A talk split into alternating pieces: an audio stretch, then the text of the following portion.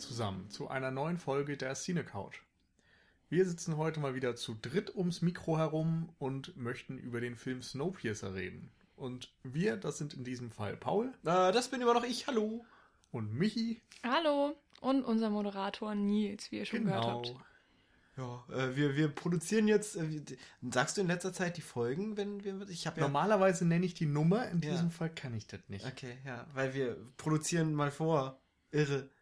Vielleicht wird dieser Podcast in 20 Jahren ausgestrahlt, wenn wir mal keine Zeit für Podcasts haben. Wenn der Film schon ein alter Klassiker ist genau. und jeder wird drüber geredet haben. Ja. Wir waren die Ersten. Oder in Vergessenheit geraten ist und man denkt, Hä? wo haben die diese obskuren Filme wieder ausgegraben? Genau, und warum klingen die immer noch so jung? ja, genau. Genau, das sind dann wir. Aber rein prinzipiell passt es ja zur Jahreszeit, in der wir uns jetzt befinden, denn wir sind mehr oder weniger dem Winter uns nähernd. Ja. Und äh, der ist im Snowpiercer auch schon sehr äh, ja, relevant, sagen wir es mal so. Das kann man so sagen, ja. Genau. Ähm, ja, wir haben den jetzt neulich alle zu dritt geguckt. Genau. Aus einer Laune heraus. Ja, das war ganz lustig. Wir saßen alle irgendwie beisammen und haben den ganzen Abend über Gott und die Welt geredet. Und als es dann zunehmend philosophischer und sonst was wurde, haben wir irgendwie Bock bekommen, Snowpiercer zu gucken. Ähm, ich hatte den Anfang des Jahres schon mit Jan auf den Fantasy Film Nights gesehen. Im Doppelpack damals mit äh, Enemy. Oh, und nice. ja, das war tatsächlich ein ganz schickes Double Feature. Yeah. Ähm, das war auf jeden Fall für mich schon ja ein besonderes Erlebnis irgendwie. Es hat sehr viel Spaß gemacht, aber jetzt so nach der zweiten Sichtung kann ich schon mal vorwegnehmen, konnte ich den Film für mich persönlich deutlich besser einordnen, so mhm. in, in seinen Facetten und mhm. Details. Ja, vielleicht mal so ein bisschen hintergründiges. Regisseur ist Herr von und zu Bong. Yonhu Bong oder Yunhu oder Juno. Juno Bong. Juno Bong. ja, ja, man merkt, wir sind äh, koreanische Muttersprachler. Das ist richtig. Allesamt. Und äh, ja, Produktion, also ausführender Produzent, glaube ich, war Park Chan-wook. Genau. Ja, ist, ist, ist die Südkorea-Connection. Wenn ich drüber nachdenke, eigentlich sinnlos, dass wir Yeonho Bong sagen und Park Chan-wook. Also Bong Yeon. Bong Yeonho und Park Chan-wook.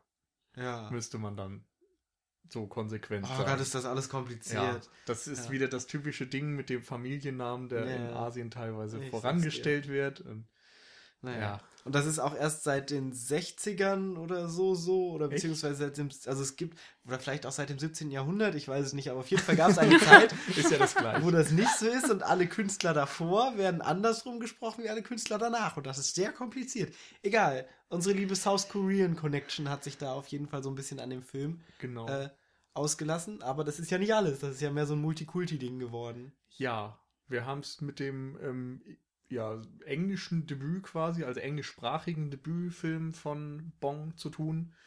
Der hat vorher schon diverse Filme gemacht, die auch alle recht hoch angesehen sind. Also wir von der Cinecouch sind ja eigentlich dann so die Park Chan-wook Fans, sag ich mal. Ähm, haben uns dann aber auch in dem Zuge sehr für Korea immer mal wieder interessiert. Und da ist, glaube ich, schon Bong so einer der Filmemacher, die am nächsten an die Bekanntheit von Park ja, ranreichen. Mhm. Er ist auch einer der Regisseure, der gar nicht so viele Filme gemacht hat. Also natürlich kann er schon einiges vorweisen und es, es zählt ja auch natürlich nicht Masse vor Klasse, aber ähm, er ist jetzt kein Woody Allen, sagen wir mal so. Oder kein Takashi Miike. Mhm. genau. Was man von ihm kennen könnte, ist zum Beispiel ähm, Hunde, die bellen, beißen nicht. Und ich habe keine ja. Ahnung, wie der Originaltitel ich hätte ist. Ihn keine Ahnung. Direkt oder... Barking Dogs Never Bite genannt. Okay. Der ist nämlich mit The Host zusammen ja, The Host äh, auf Blu-ray in so einer Doppelbox erschienen ja. in Deutschland. Und The Host kam sechs Jahre später ja. erst tatsächlich. The Host war äh, so eine Art Monsterfilm, der auch schon eine ja, krude Genremischung im Grunde bietet. Äh, ja, und ich glaube, das war tatsächlich irgendwie der, der größte koreanische Kassenerfolg ich weiß nicht, ob aller Zeiten oder des Jahres oder mhm. sonst was, aber er hat enorm viel Geld eingespielt. Äh, Memories of Murder hatten wir, glaube ich, noch genannt. War auch ein relativ früher Film von ihm, der, glaube ich, auch mit am höchsten angesehen ist. Also auf jeden Fall ist er Stand jetzt auch gerade noch in der Top 250 Mhm. der IMDb mit drin. Was man ja auch erstmal schaffen muss, so als ähm, südkoreanischer Regisseur. Ja. Ähm, auf jeden Fall war 2013 das Jahr, wo sie alle dann ihre amerikanischen Debüts mehr oder weniger gegeben haben. Das hatte ja Park Chan-wook Mhm. auch mit Stoker. Und Wobei ich glaube, der ist tatsächlich 2014 rausgekommen, oder? Snowpiercer? Nee, nee, 13. Snowpiercer ist auch Auch schon? 2013 Ja. gekommen, ja. Oh, okay. Also ich weiß nicht, ob in Deutschland, aber auf jeden Fall nee, in das dann glaube ich nicht. Ne? Ähm, genau, aber das war es, war ja nicht nur amerikanisch, sondern da war ja dann auch äh, von, von den Drehorten, glaube ich, dann auch sehr viel vermischt. Ja, das war, glaube ich, generell so eine merkwürdige Co-Produktion. Genau. Also Ich kann ja Der mal gucken, welche ist- Länder. der Film basiert auf äh, Französisch. Le Snowpiercer. Le, Le Snowpiercer. Nee, irgendwie irgendwas mit Nash, äh, sonst was, keine Ahnung. Gucken wir ähm, nochmal nach. Auf jeden Fall einer ein- französischen Graphic Novel auf jeden genau, Fall. Ja. die äh, Herr von und Bong irgendwo in einem Antiqui Antiquariat, glaube ich, ausgegraben hat und dann lustig fand und verfilmen wollte. ja, lustig, vor allen Dingen sehr lustig. Oh mein er wird Gott. nichts anderes gesagt, gedacht haben als, oh, das ist ja lustig. Also die, das Graphic Novel ähm, ist von drei Leuten äh, verfasst worden. Jacques Lob, Benjamin Legrand und Jean-Marc Rochette. Und er heißt auf Französisch Le Transpersonnage. Le Transpersonnage. Genau, Glaube ich said. jedenfalls. Ein Äh, sehr langes Wort. Der Schneekreuzer auf Deutsch, Ja, Snowpiercer auf Englisch. genau. Schneekreuzer? Ja. Echt? Ähm, Das habe ich noch nie gehört vorher. Ich genau. kenne nur das Snowpiercer, glaube ich. Naja, die Graphic Novel. Achso, die Graphic so. Novel, okay. Und äh, die Länder, die beteiligt Tschechien waren an dem Film, Fall, genau, die ja. Tschechien, äh, South Korea, also Quatsch, Südkorea, Entschuldigung, ähm, USA und Frankreich. Habe ich nicht noch irgendwas mit Österreich gelesen, dass die da auch irgendwas mit dabei Da haben sie hatten? den Schnee nur importiert her. Ich hatte irgendwas mit Austria im Abspann gelesen, Ja. aber kann auch sein. Genau, also auf jeden Fall alles. Wir haben ja auch noch diverse britische Schauspieler, da Mhm, werden wir noch genau. zu kommen. Es ist auf jeden Fall ja sehr interessant. Es ist kein typisches Hollywood-Debüt, sondern also die Weinsteins waren, glaube ich, mitbeteiligt. Hm, Also Harvey wollte ihn ja auch mal wieder schön zusammenkürzen Mhm. für die Kinoauswertung. Dann gab es Riesenprotest und es wurde zum Glück nicht gemacht. Danke für dieses Piepen, Michi. Das hat bestimmt niemand gehört und jetzt habt ihr darauf aufmerksam gemacht. ja, warum Ja. ihr? Warum bekomme ich denn jetzt den, den, den Stress, den Nils Warum bekomme ich hat? überhaupt Stress? Das war doch nicht mein Handy, was hier während der Aufnahme So, klingelt. Mensch, wir sind ein professioneller Podcast. Hättest auch einfach ignorieren können. Solcher verkaufen wir uns Man hier. hätte auch einfach für die Aufnahme sein Handy ausmachen können. Wie auch immer. Schneekreuzer. Richtig. Ja. Worum geht's denn eigentlich in eigentlich? Liebe Michi. Genau. Ähm, das Graphic Novel äh, übrigens, das ignorieren wir, weil keiner von uns hat es gelesen. Das Richtig. heißt, äh, wenn wir uns jetzt auf irgendwas beziehen, dann wirklich komplett nur auf den Film. Andererseits, äh, falls ihr, also unsere lieben Zuhörer, da noch interessante Informationen habt, ähm, dann könnt ihr uns die natürlich mal gerne mitteilen, weil generell interessiert uns sowas sehr. Nur, Das stimmt. manchmal fehlt dann auch Zeit und Lust. Novels. Okay, Paul ist raus. ähm, ja, genau. Also im Film Snowpiercer geht es darum, dass wir dem jungen Chris Evans folgen. Ich habe keinen Plan mehr, wie er hieß, ehrlich gesagt. Curtis. Curtis. Genau. also wir folgen äh, Curtis, äh, der in ein Teil der übergebliebenen Menschheit der Erde ist. Also der Fangen wir vielleicht lieber anders an. Die Erde ist zu Eis erstarrt. ja, das Ja. wäre mein nächster Satz gewesen. Ja, aber das ist. Seid ungeduldig. Nein, du musst einfach mit dem Setting anfangen. Ah, ich muss gar nichts. Doch, wir sind hier ein professioneller Podcast. Als hätte man das nicht verstanden. Na gut, also, wir haben ein postapokalyptisches Szenario, in dem die Erde nahezu eingefroren ist. Ähm, eigentlich, es überlebt wirklich gar nichts mehr. Wir haben eine meterdicke Schnee- und Eisschicht.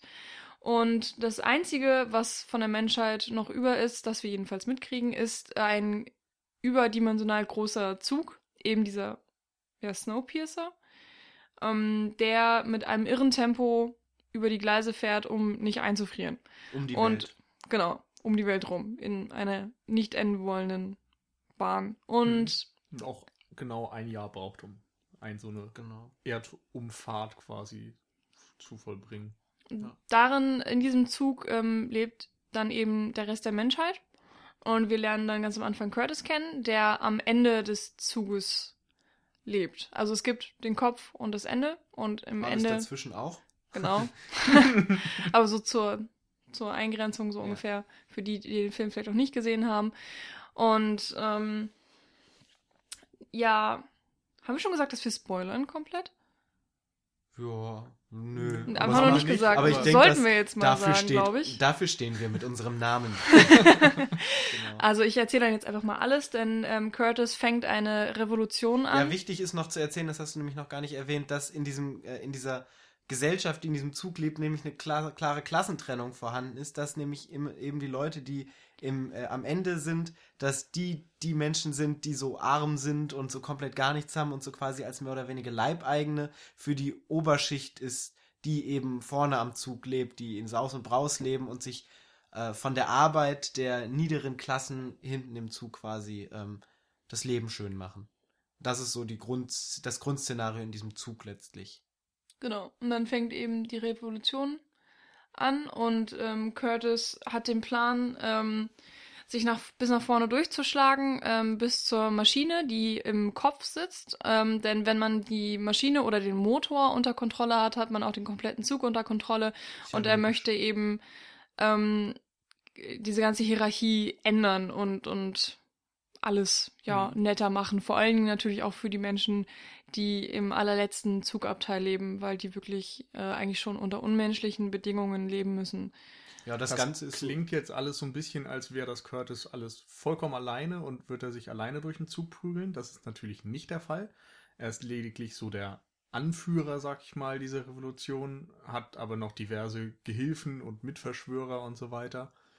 Genau. Und äh, also das Ding ist halt eben, dass diese das wirklich mehr so eine Schreckensherrschaft ist, die da von den oberen Klassen aus ist. Also die niederen Klassen werden ausgebeutet, die werden ähm, ja mehr oder weniger bestohlen ihrer Kinder zum Beispiel. Die, äh, sie kriegen minderwertiges Essen. Harte Strafen für diverse Dinge. Also sie haben halt keine, kein, sind mehr oder weniger die Sklaven von den Leuten, die dann da vorne im Zug. Na, wobei man Sklaven nicht unbedingt sagen kann, weil sie arbeiten ja nicht für die.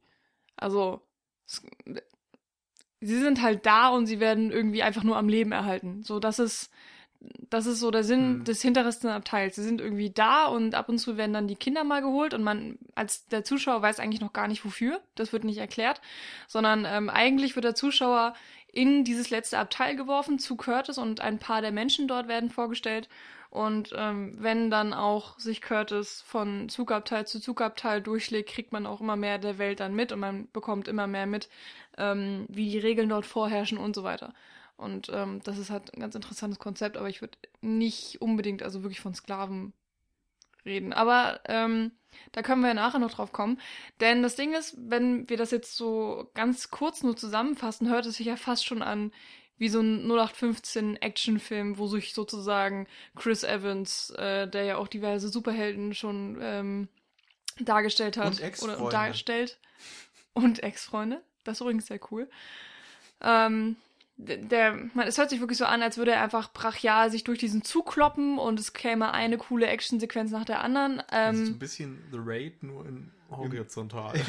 genau. und, und eigentlich so, als wäre da gar nichts dahinter. Und als wäre das wirklich nur so ein stumpfer Actionfilm, den man sich anguckt äh, für die Kampfszenen. Aber so ist es nicht, denn der Film, und ich glaube, da sind wir uns alle drei einig, hat ähm, sehr viele tiefere Ebenen noch und ähm, spricht viele Themen an, und äh, eben ja, spricht in Metaphern und so weiter, so dass man eigentlich extrem viel über diesen Film noch diskutieren kann und sehr viel in ihn reindeuten kann, was sicherlich ähm, im Buch auch so ist, also in dem. Weiß ich gar nicht.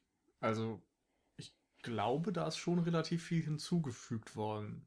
Also ich habe den, mein, meine erste Sichtung war irgendwann, weiß ich nicht, Februar, März vielleicht. Also im April und, kam er raus in Deutschland. Okay. Offiziell. Und, und Fantasy Film Nights ist ja immer ein bisschen, bisschen vorher. früher, genau. Ja. Und in dem Zuge habe ich halt auch ein paar Sachen mir angelesen, die ich mittlerweile zum großen Teil vergessen habe.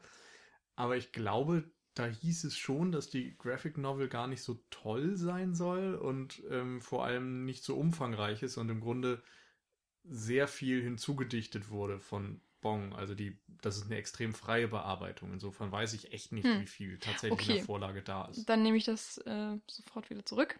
Ich hatte es echt gedacht, weil ja, ja. Gut, wir können da Warum eben alle immer. nur mutmaßen. Genau. ja, genau. Ähm, ja, aber es bietet sich halt schon an, um da mal direkt bei zu bleiben, weil ähm, es ist ja meistens immer so, wenn man irgendwelche ähm, ja, moralischen, ethischen, gesellschaftsphilosophischen Themen aufgreifen möchte, dass man nicht die ganze Gesellschaft betrachtet, weil da ist es ja immer sowieso extrem unübersichtlich, wenn du die ganzen Milliarden Menschen auf der Welt betrachtest, sondern du suchst dir halt ein Szenario aus, wie es ja in Snowpiercer eben geschehen ist, in dem du quasi eine, eine isolierte kleine Gesellschaft betrachten kannst, die überschau überschaubar ist, wo du quasi so ein Gedankenexperiment mehr oder weniger machen kannst. Und genau das ist Snowpiercer ja, genau. nämlich, ein Gedankenexperiment auf eine kleine Gesellschaft. Also das sind vielleicht so, wenn du so alle Menschen zusammenrechnest, die du da siehst, vielleicht 200 Leute insgesamt, die in diesem Zug leben und ähm, ähm, also die, die effektiv gezeigt werden. Und auf diese kleine Gesellschaft beschränkt es sich und damit lässt sich natürlich viel einfacher arbeiten, gerade in einem Film, der, weiß ich nicht, wie lange, zwei Stunden dauert, dass ähm, nicht gleich viel zu viel aufgeworfen wird, was potenziell für einen Film sowieso nicht machbar und schaffbar ist. Genau. Das finde ich ist schon ein ganz wichtiger Punkt. Wir haben vorhin gesagt, der Film wirkt wie ein Actionfilm von der Handlung her. Du hast gesagt, es ist ein Gedankenexperiment. Vermarktet wurde das Ganze aber eigentlich als Science-Fiction-Film. Es hieß auch im Vorfeld immer so, dass der klügste Science-Fiction-Film seit Jahren und sonst was. Und es liegt natürlich auch irgendwo nahe, denn wir befinden uns in der Zukunft und es gab diese ähm, Geschichte, dass irgendein, ich glaube, die Erde immer heißer wurde und dann wurde äh, dieses Mittel. Ein bestimmtes Gas wurde genau, produziert. Um das zu bekämpfen und seitdem mhm. ist die Erde eben dieser Eisplanet geworden. Also es ist schon ein Science-Fiction-Setting, in dem wir uns da befinden. Aber der Film selbst macht sich irgendwie überhaupt nichts aus diesem Thema. Also er geht in eine völlig andere Richtung. Und das war tatsächlich bei mir auch bei der ersten Sichtung so eine gewisse Problematik, weil ich mich auf so einen Science-Fiction-Film gefreut hatte und dann so ein bisschen vor den Kopf gestoßen wurde, dass der Film Snowpiercer eben komplett anders funktioniert. Aber im Grunde gibt er einem auch schon relativ früh das zu verstehen, dass er sich nicht als Science-Fiction-Film versteht Zumindest interpretiere ich das so ein bisschen so. Es gibt da diese Übersetzer, später, wenn englischsprachige und koreanische Schauspieler aufeinandertreffen und du kannst quasi in diesen Übersetzer reinreden und dann übersetzt er das selbst technisch irgendwie, keine Ahnung, und äh, spielt das dann ab. Wie so ein Babelfisch am Hals. genau. Und das wird dann ungefähr zweimal so gemacht und direkt in der nächsten Antwort, also im gleichen Gespräch quasi noch, reden sie auf einmal einfach so miteinander und es gibt halt Untertitel. Und es ist total merkwürdig, weil du denkst, okay, eigentlich habt ihr mir doch gerade gezeigt, wie diese Übersetzer funktionieren und gleichzeitig benutzen sie die Teile schon nicht mehr. Ja. Und es lenkt eben den Fokus von dieser ganzen Technik weg. Das ist, glaube ich, auch das einzige Gadget im Grunde, was es so mm, gibt. Ja, kommt drauf ja, an, wie man Gadget halt funktioniert, halt. weil Zug, klar, ähm, es gibt dann ja zum Beispiel noch ähm, die kleinen grünen Würfel, auf die wir nachher bestimmt noch eingehen würden. werden. Grüne Würfel? Ja, die Drogen. Ach so. Ach so. Ja, aber das ist ja nun alles andere als ein Gadget. Also ich meine, das ist keine technische Sache, sondern das ist Materie in der Form, keine Ahnung. Hm, ja. Ähm, aber so im Allgemeinen, wie gesagt, gibt es den Zug, der als klares Science-Fiction-Element letztendlich fungiert, weil es nun mal ein Zug ist, der irgendwie als Perpetuum mobile die ganze Zeit um die Welt fährt, was auch mehr oder weniger Science-Fiction ist auf jeden Fall, weil mhm. es auch nicht so wirklich ähm, mit unserer Technik erklärbar wäre, dass dieser Zug einfach so in der Eiswüste die ganze Zeit rumfährt. Ja, also das Wobei ist, das muss man halt. Diese Erklärbarkeit im Grunde gerade wieder der Punkt ist, der bei Science Fiction eigentlich wichtig wäre. Also da wird ja oftmals versucht, dir das irgendwie nachvollziehbar zu machen. So, ja. warum das in dieser Welt hm. physikalisch alles möglich ist. Weiß ich gar nicht mal so. Also wenn du so ein Star Wars hast, weißt du ja auch nicht, warum die TIE Fighter in Lichtgeschwindigkeit fliegen können oder so. Das ist halt auch einfach so. Also ich glaube nicht, ob das zwangsläufig Science-Fiction-Elemente ähm, ist. Also es gibt natürlich Filme, die das versuchen zu erklären, die dann sich auf eine sehr realistische Basis einfach runterbrechen, aber es gibt ja auch gut, Star Wars ist ja auch mehr ein Fantasy-Film als ein Science-Fiction-Film teilweise, aber das Setting ist ja schon ganz klar Science-Fiction und da wird ja auch nicht viel erklärt.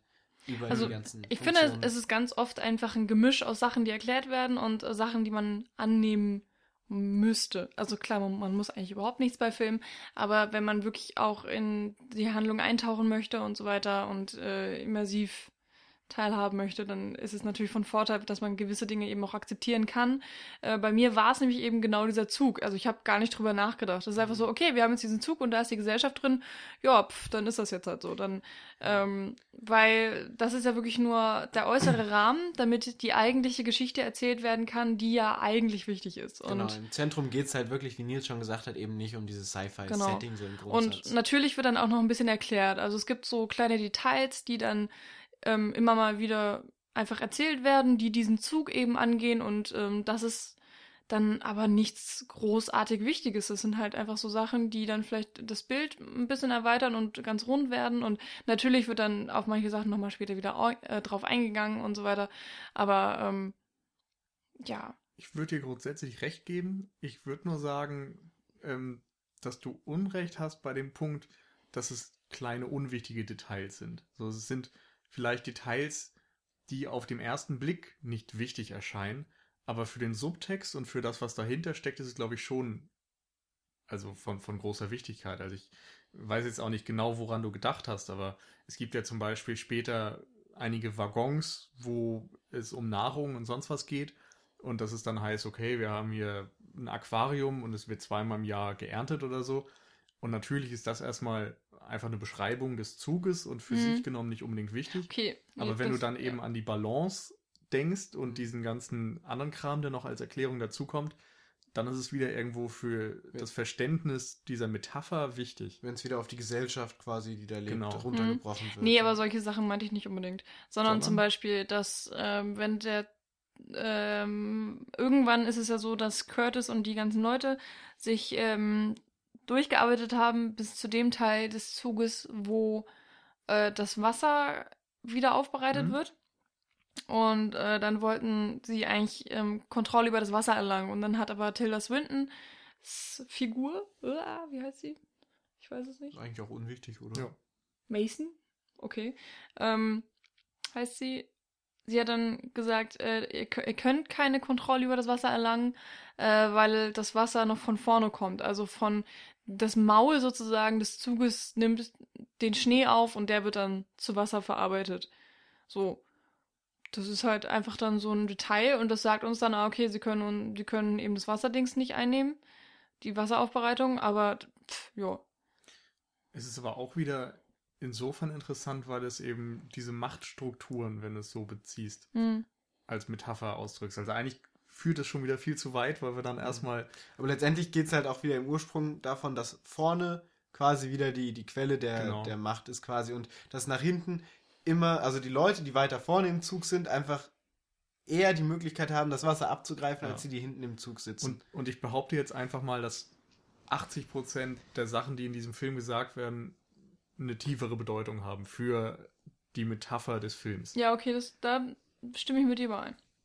Aber wie gesagt, wir sollten vielleicht erstmal mit anderen Punkten anfangen und ja. dann auf die Interpretation kommen, weil das, das. im Grunde das alles dann nochmal zusammenfängt. Ja. Dafür hat sich der Nils nämlich eine Seite voller Notizen gemacht, die er jetzt Richtig. gerne entbreiten möchte. So möge er den vortragen. Oh.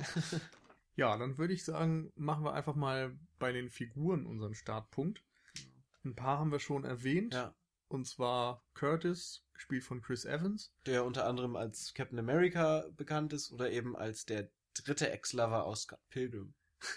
genau. Von dem grandiosen Edgar Wright möchte ich an dieser Stelle nochmal kurz erwähnt haben. ja, gut. Noch was zu König der Löwen oder können wir dann? Nee, wollten wir nicht. Schön. Äh, ja, er ist sicherlich die Hauptfigur, der Revoluzer und so weiter. Sein Gehilfe wird gespielt von Jamie Bell. Genau. Wie heißt der? Edgar. Edgar, genau. Der kennt man derzeit höchstens noch aus Nymphomaniac, da hat er jetzt aktuell auch mitgespielt. Und ansonsten, was hat er sonst noch so gespielt? Billy Elliot. Ach ja. ja. Und keine Ahnung, ich, in, in Filth spielt er noch eine Nebenrolle. Ach ja, Ich glaube, er hat ganz viele Nebenrollen ja. einfach gespielt. Mhm. Ähm, dann haben wir so als den Mentor quasi John Hurt. Ja. Der spielt einen Typen namens Gilliam, wo ich immer noch überlege, ob das eine Anspielung an Terry ist? ja, was? genau. Äh, weiß ich weil nicht. Weil ich finde irgendwie zumindest äh, so das Design vom ersten Wagen. Das ja. erinnert mich ultra an Terry Gilliam. Das hat mich auch Filme. alles so an Terry Gilliam Filme erinnert, ja. auch gerade so mit dem Essen und, und so dieses ganze, diese ganze Aufarbeitung von dem Stoff hat mich auch extrem. Also ich muss die ganze Zeit auch an 12 Monkeys vor allen Dingen primär denken, ja. Gerade am Anfang. von, von daher wäre vielleicht so ein Science-Fiction-Vergleich da schon angebracht, weil das ja schon irgendwie so vom Grundton hm. her ähnlich anmutet. Ja, aber es ist eben dann hm, ja, so eine Art Zitat oder so. Ja. Er, er macht eben keinen Science-Fiction-Film draus, er nimmt sich einfach die optischen ja. Sachen, die ihm gefallen. Ähm, das sind im Grunde auch so die wichtigen Leute vom hinteren Teil des Zuges, würde ja, ich sagen. Ja, beziehungsweise dann gibt es noch diese eine ähm, schwarze Frau. Stimmt. Tanja. Oh Gott, wie Octavia heißt die noch? Spencer. Octavia Spencer. Richtig. Die hat in The Help mitgespielt, meint ich. Mhm, unter anderem. Also ja. die macht gerade irgendwie ganz, ganz viel. Ja, genau. Die sieht man auch irgendwie in jeder Nebenrolle. Genau, die ähm, bekommt ihren Sohn entführt und das ist auch so mit die, Was denn? Die, die bekommt, ihren Sohn, Sohn entführt. Ja, äh, und das ist so für, für die die Motivation, da nach vorne zu gehen, weil sie ihren Sohn finden will. Ja. Und dann gibt's noch einen anderen Kerl, der bekommt auch ebenfalls seinen Sohn entführt. Mhm. Und seinen Arm abgefroren. abgefroren. ja. Das findet er komischerweise nicht so cool. cool, wegen. Mm. Ja. Und will er sich eiskalt rächen. oh, Leute. Ja. Ähm, genau, und der wird gespielt von, ach Gott, wie hieß der? Andrew. Ewan Bremner? Ach ja, genau. Meinst du den? Ewan Bremner, genau. Den kennt man höchstens noch aus Be Trainspotting. Aus der wunderschönen Bettszene. die Bettszene, Ja. Michi? Nein? Nicht? Nein? Will man auch gar nicht sich daran erinnern an die. Bettszene. Naja. Weil, ja. Jedes Wort ist zu viel. ja. ähm, ja, das ist so die Belegschaft des hinteren Zugteils. Genau. Ähm, ach ja, und noch dieser Typ mit dem Messer. Der komische Hä? Parcours-Mensch. Ach ja, stimmt, ja. Und dieser komische Typ, der Bilder zeichnet. Ja, Aber die also es gibt doch ganz schön viele, aber eigentlich sind sie dann doch nicht Eher mehr so unwichtig, wichtig. nee. Ja, es ist auch logisch, weil halt ein Großteil dieser Mini-Gesellschaft vorgestellt wird. Und die ist ja auch relativ facettenreich Ja. und so. ja, genau. Ja, deswegen auch Also sie haben halt Leute. schon innerhalb der Handlung irgendwelche Funktionen, aber im Vordergrund stehen dann eben Curtis und Edgar als der Gehilfe Genau. und. John Hurt Ja. als Genau. Mentor. Ähm, genau. Wollen wir auch schon gleich erklären, was die da so machen, oder wollen wir nur die Namen nennen? Ja, mach mal. Also das Ding ist, dass äh, Gilliam, also John Hurt, ist äh, so ein bisschen der Anführer von diesem hinteren Teil des Zuges. Ähm, in dem Sinne, dass er eben von allen auch ähm, respektiert wird und äh, Curtis geht immer wieder zu ihm und, und fragt ihn, was er machen soll und ähm, steht immer in Kontakt mit ihm, aber er ist eben körperlich sehr gebrechlich. Also, so wie ich das mitgekriegt habe, wird er, glaube ich, auch die ganze Zeit. Er geht auf Krücken oder wird im Rollstuhl rumgeschoben. Nee, er hat halt auch Oder so. nur noch einen Arm und ein Bein. Ja. Der Rest ist halt Ah, ja, auch durch stimmt. Holzprothesen äh, quasi stimmt, genau. ausgestattet. Und äh, er ist einfach so der Kopf, meinetwegen. Dieser kleinen Mini-Gesellschaft hat er da ja auch hinten. nicht am Körper. Ha, Hm. ha. Und vor allem Und- auch das Gedächtnis. Also er Genau. ist eben derjenige, der schon alles miterlebt hat, der sich an vergangene Aufstände erinnert und Hm. irgendwie auch das System einfach kennt. Äh, das Ding ist ja auch, diesen Zug, dieses, diese Gesell- Gesellschaft innerhalb des Zuges gibt es seit 18 Jahren. Und ähm, dementsprechend weiß auch der Zuschauer, alle, die über 20 sind, äh, können sich noch ähm, an die Erde, wie sie vor dem Zug war, noch erinnern. Und logischerweise Gilliam ist dann, ich weiß es nicht, vielleicht 70. Das heißt, er hat noch mindestens den Großteil seines Lebens dann auf der Erde verbracht und so weiter. Und er ist quasi auch schon mehr oder weniger als. Mentor dann in den Zug gekommen und hat da Ja, schon kriegt- eben, da wird dann im späteren Verlauf des Filmes auch so ein bisschen was von der von der Vergangenheit dann revealed, wo Mhm. er dann theoretisch, also nicht theoretisch, sondern auch dann praktisch eine führende Rolle hatte, die dann einfach äh, Genau. sehr viel Ja. geprägt hat, was dann kam. Und Curtis ähm, ist dann, könnte man jetzt salopp sagen, so sein kleiner Schüler.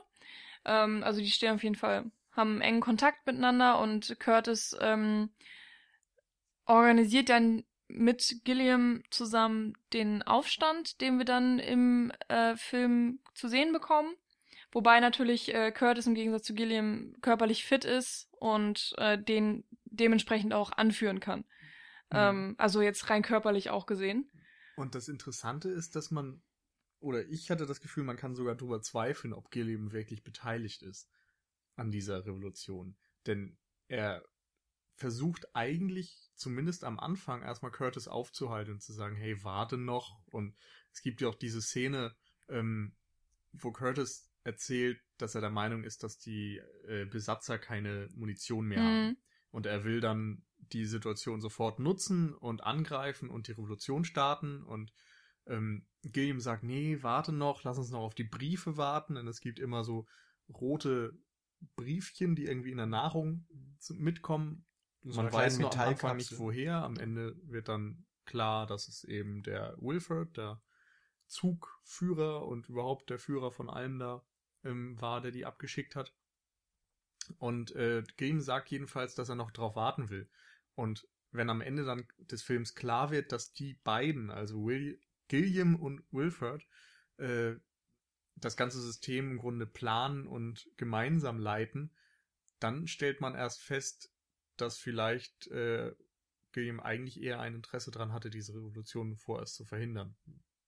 Aber letztendlich ist es trotzdem nach wie vor erstmal so eine klassische Rolle, dass er eben mehr so der, der, der Mentor ist halt immer mehr so der Passive, der mhm. Besonnene und ähm, Chris Evans ist dann in dem Fall auch mehr so der Dickkopf, so ein typischer anmutender Dickkopf, der dann eben dann die Heldenrolle dann hat mhm. und mhm. immer so ein bisschen ja grumpig durch die Gegend läuft. Genau. Und man merkt doch schon immer, ah, irgendwas ist da noch.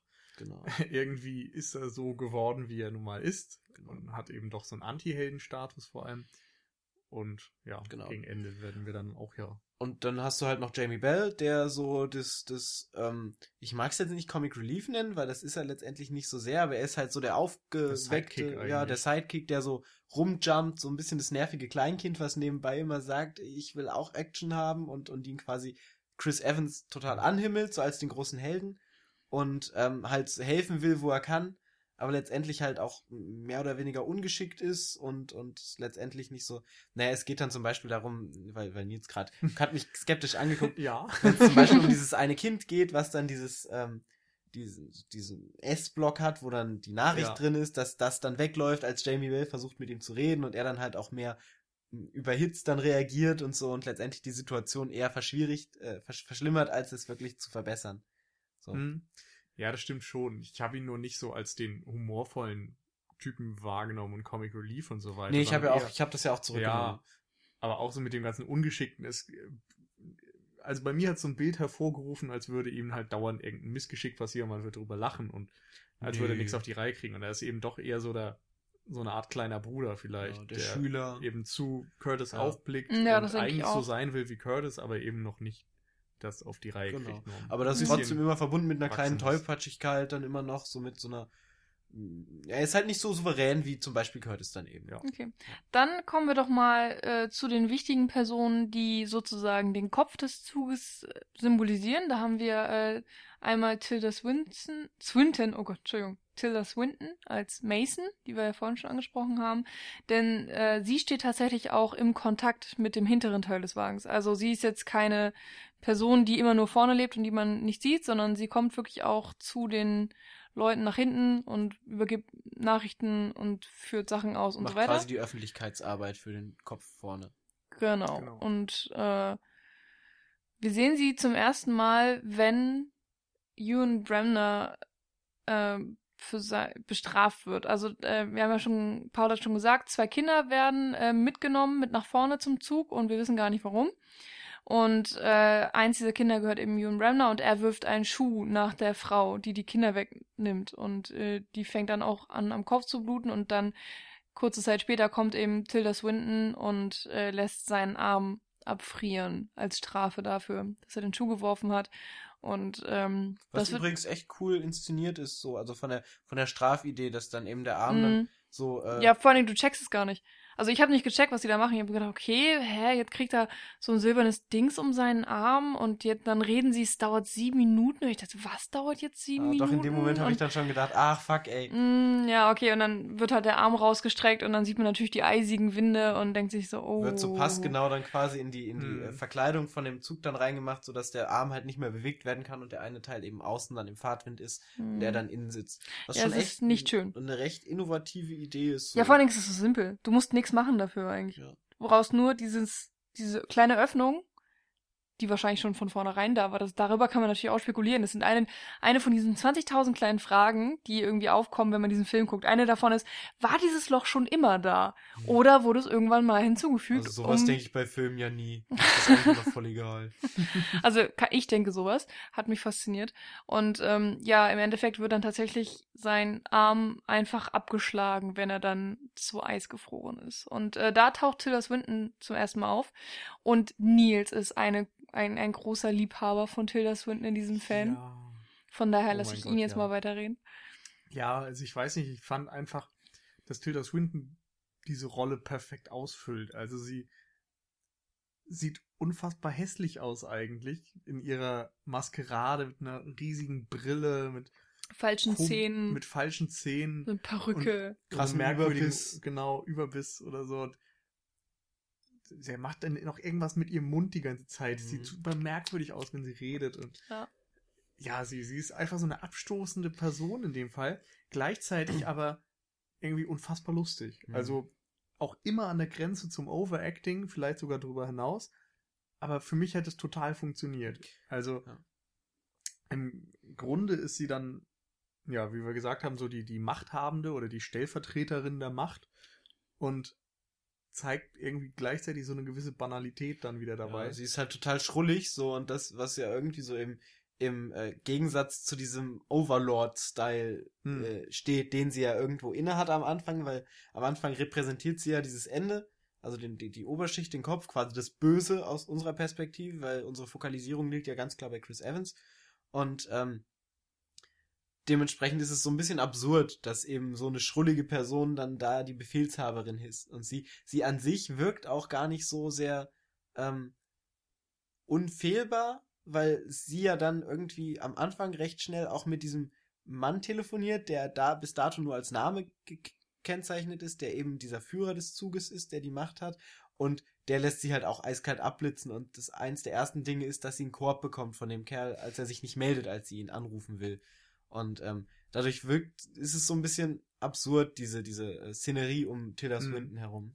Vor allem fängt ihr Auftritt ja auch im Grunde mit dem Monolog an. Also ja. äh, der Arm von Euron Bremner ist draußen, sie hat sieben Minuten Zeit und währenddessen erklärt sie eben, wer wo zu sein hat. Und da kommt ja diese ganze Schuhmetapher dann mhm. zum Tragen. Das heißt so, der, der, Schuh gehört nicht auf den Kopf. Genau, der so. Schuh gehört an den Fuß. Ja. Mhm. Und so weiter. Ist, it is so. also ich weiß nicht.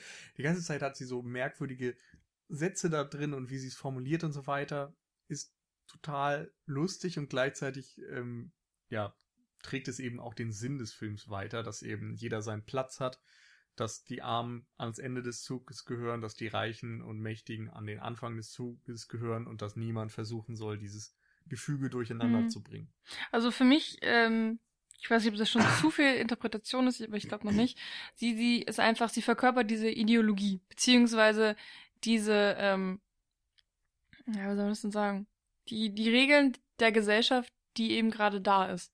So, sie verkörpert die und ähm, gleichzeitig sorgt sie eben auch dafür, dass sie aufrechterhalten wird. Also sie, sie verkörpert ähm, bestimmte Regeln, die gelten müssen und die setzt sie dann durch mit der Macht, die sie hat. Denn ähm, ich glaube, es stehen immer 15 Soldaten um sie herum hm. und sie hat immer Leute, die was für sie ausführen und, und jeder reagiert auf ihr Fingerschnippen.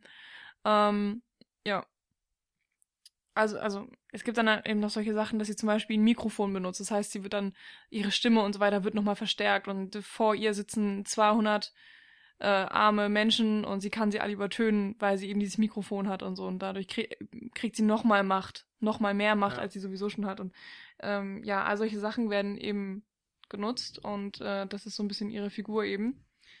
Und interessant finde ich, dass sie eben nochmal ein Gegensatz ist zum anderen Machtmenschen, Wilford? Wilford, genau.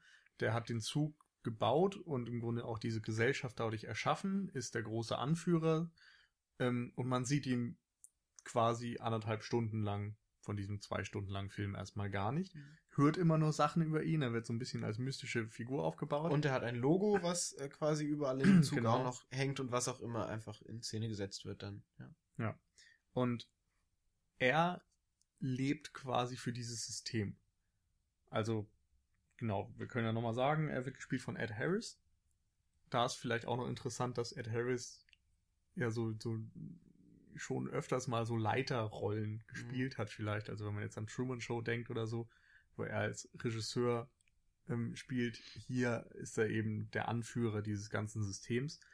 Und er lebt für dieses System. Also die Revolution hat ja das Ziel, einen Umsturz der ganzen Ordnung herbeizuführen. Und dann gibt's noch die Koreaner, die wir noch nicht angesprochen haben, die aus dem System aussteigen wollen. Und er verteidigt es mit aller Macht. Und es geht ihm noch nicht mal so sehr um seinen eigenen Vorteil. Also er wohnt ja auch im Grunde an der Spitze des Zuges, ganz auf sich allein gestellt. Und im, ihm wird dann von Curtis irgendwann vorgehalten, dass er ja nur auf seinen eigenen Vorteil bedacht ist und so weiter. Und er sagt, nein, das stimmt nicht. Ich habe es irgendwie auch nicht so leicht. So, ich bin hier die ganze Zeit einsam und so weiter. Aber man muss halt die Maschine am Laufen halten. Und für ihn ist das das einzige Ziel. Und Tilda Swinton wiederum, der ist ihr eigener Vorteil wichtig. So, sie versucht ja dann auch, als sie gefangen genommen wird, zu handeln und zu sagen, hey, ich bringe euch nach vorne, aber dafür lasst ihr mich am Leben und so weiter.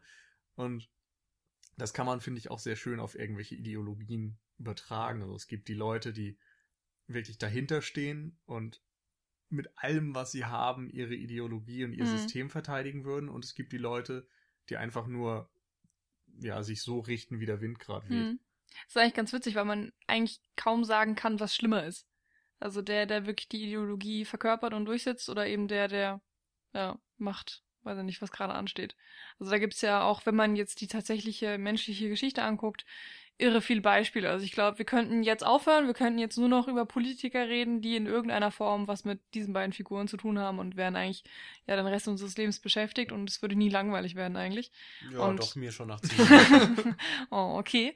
ähm, aber dann ähm, genau. Kann Paul bei Snowpiercer weitermachen? Äh, ja, Jan, ach Quatsch, Jan. Nils ist das nämlich, der hier neben mir sitzt. Ja, äh, es ist sehr verwirrend, weil ich vorgestern erst den Podcast mit Jan aufgenommen habe und ja, mich jetzt erstmal wieder umstellen Da kommt muss. Pauls Gehirn einfach das nicht drauf. So viele Menschen. Es ist wirklich so. Redest du zwei Tage in Folge mal mit Menschen über Filme? Da das ist ganz Brummt dir der Kopf. Ja, gut, ich muss ja jetzt erstmal wieder reinkommen. Ich hatte ja quasi ein halbes Jahr keinen Podcast aufgenommen. Ah ja. Äh, der Nils nämlich hat gerade die Koreaner angesprochen, die nämlich so zwischen diesen beiden Fronten mehr oder weniger stehen, so als ich mehr oder weniger neutrale Figuren.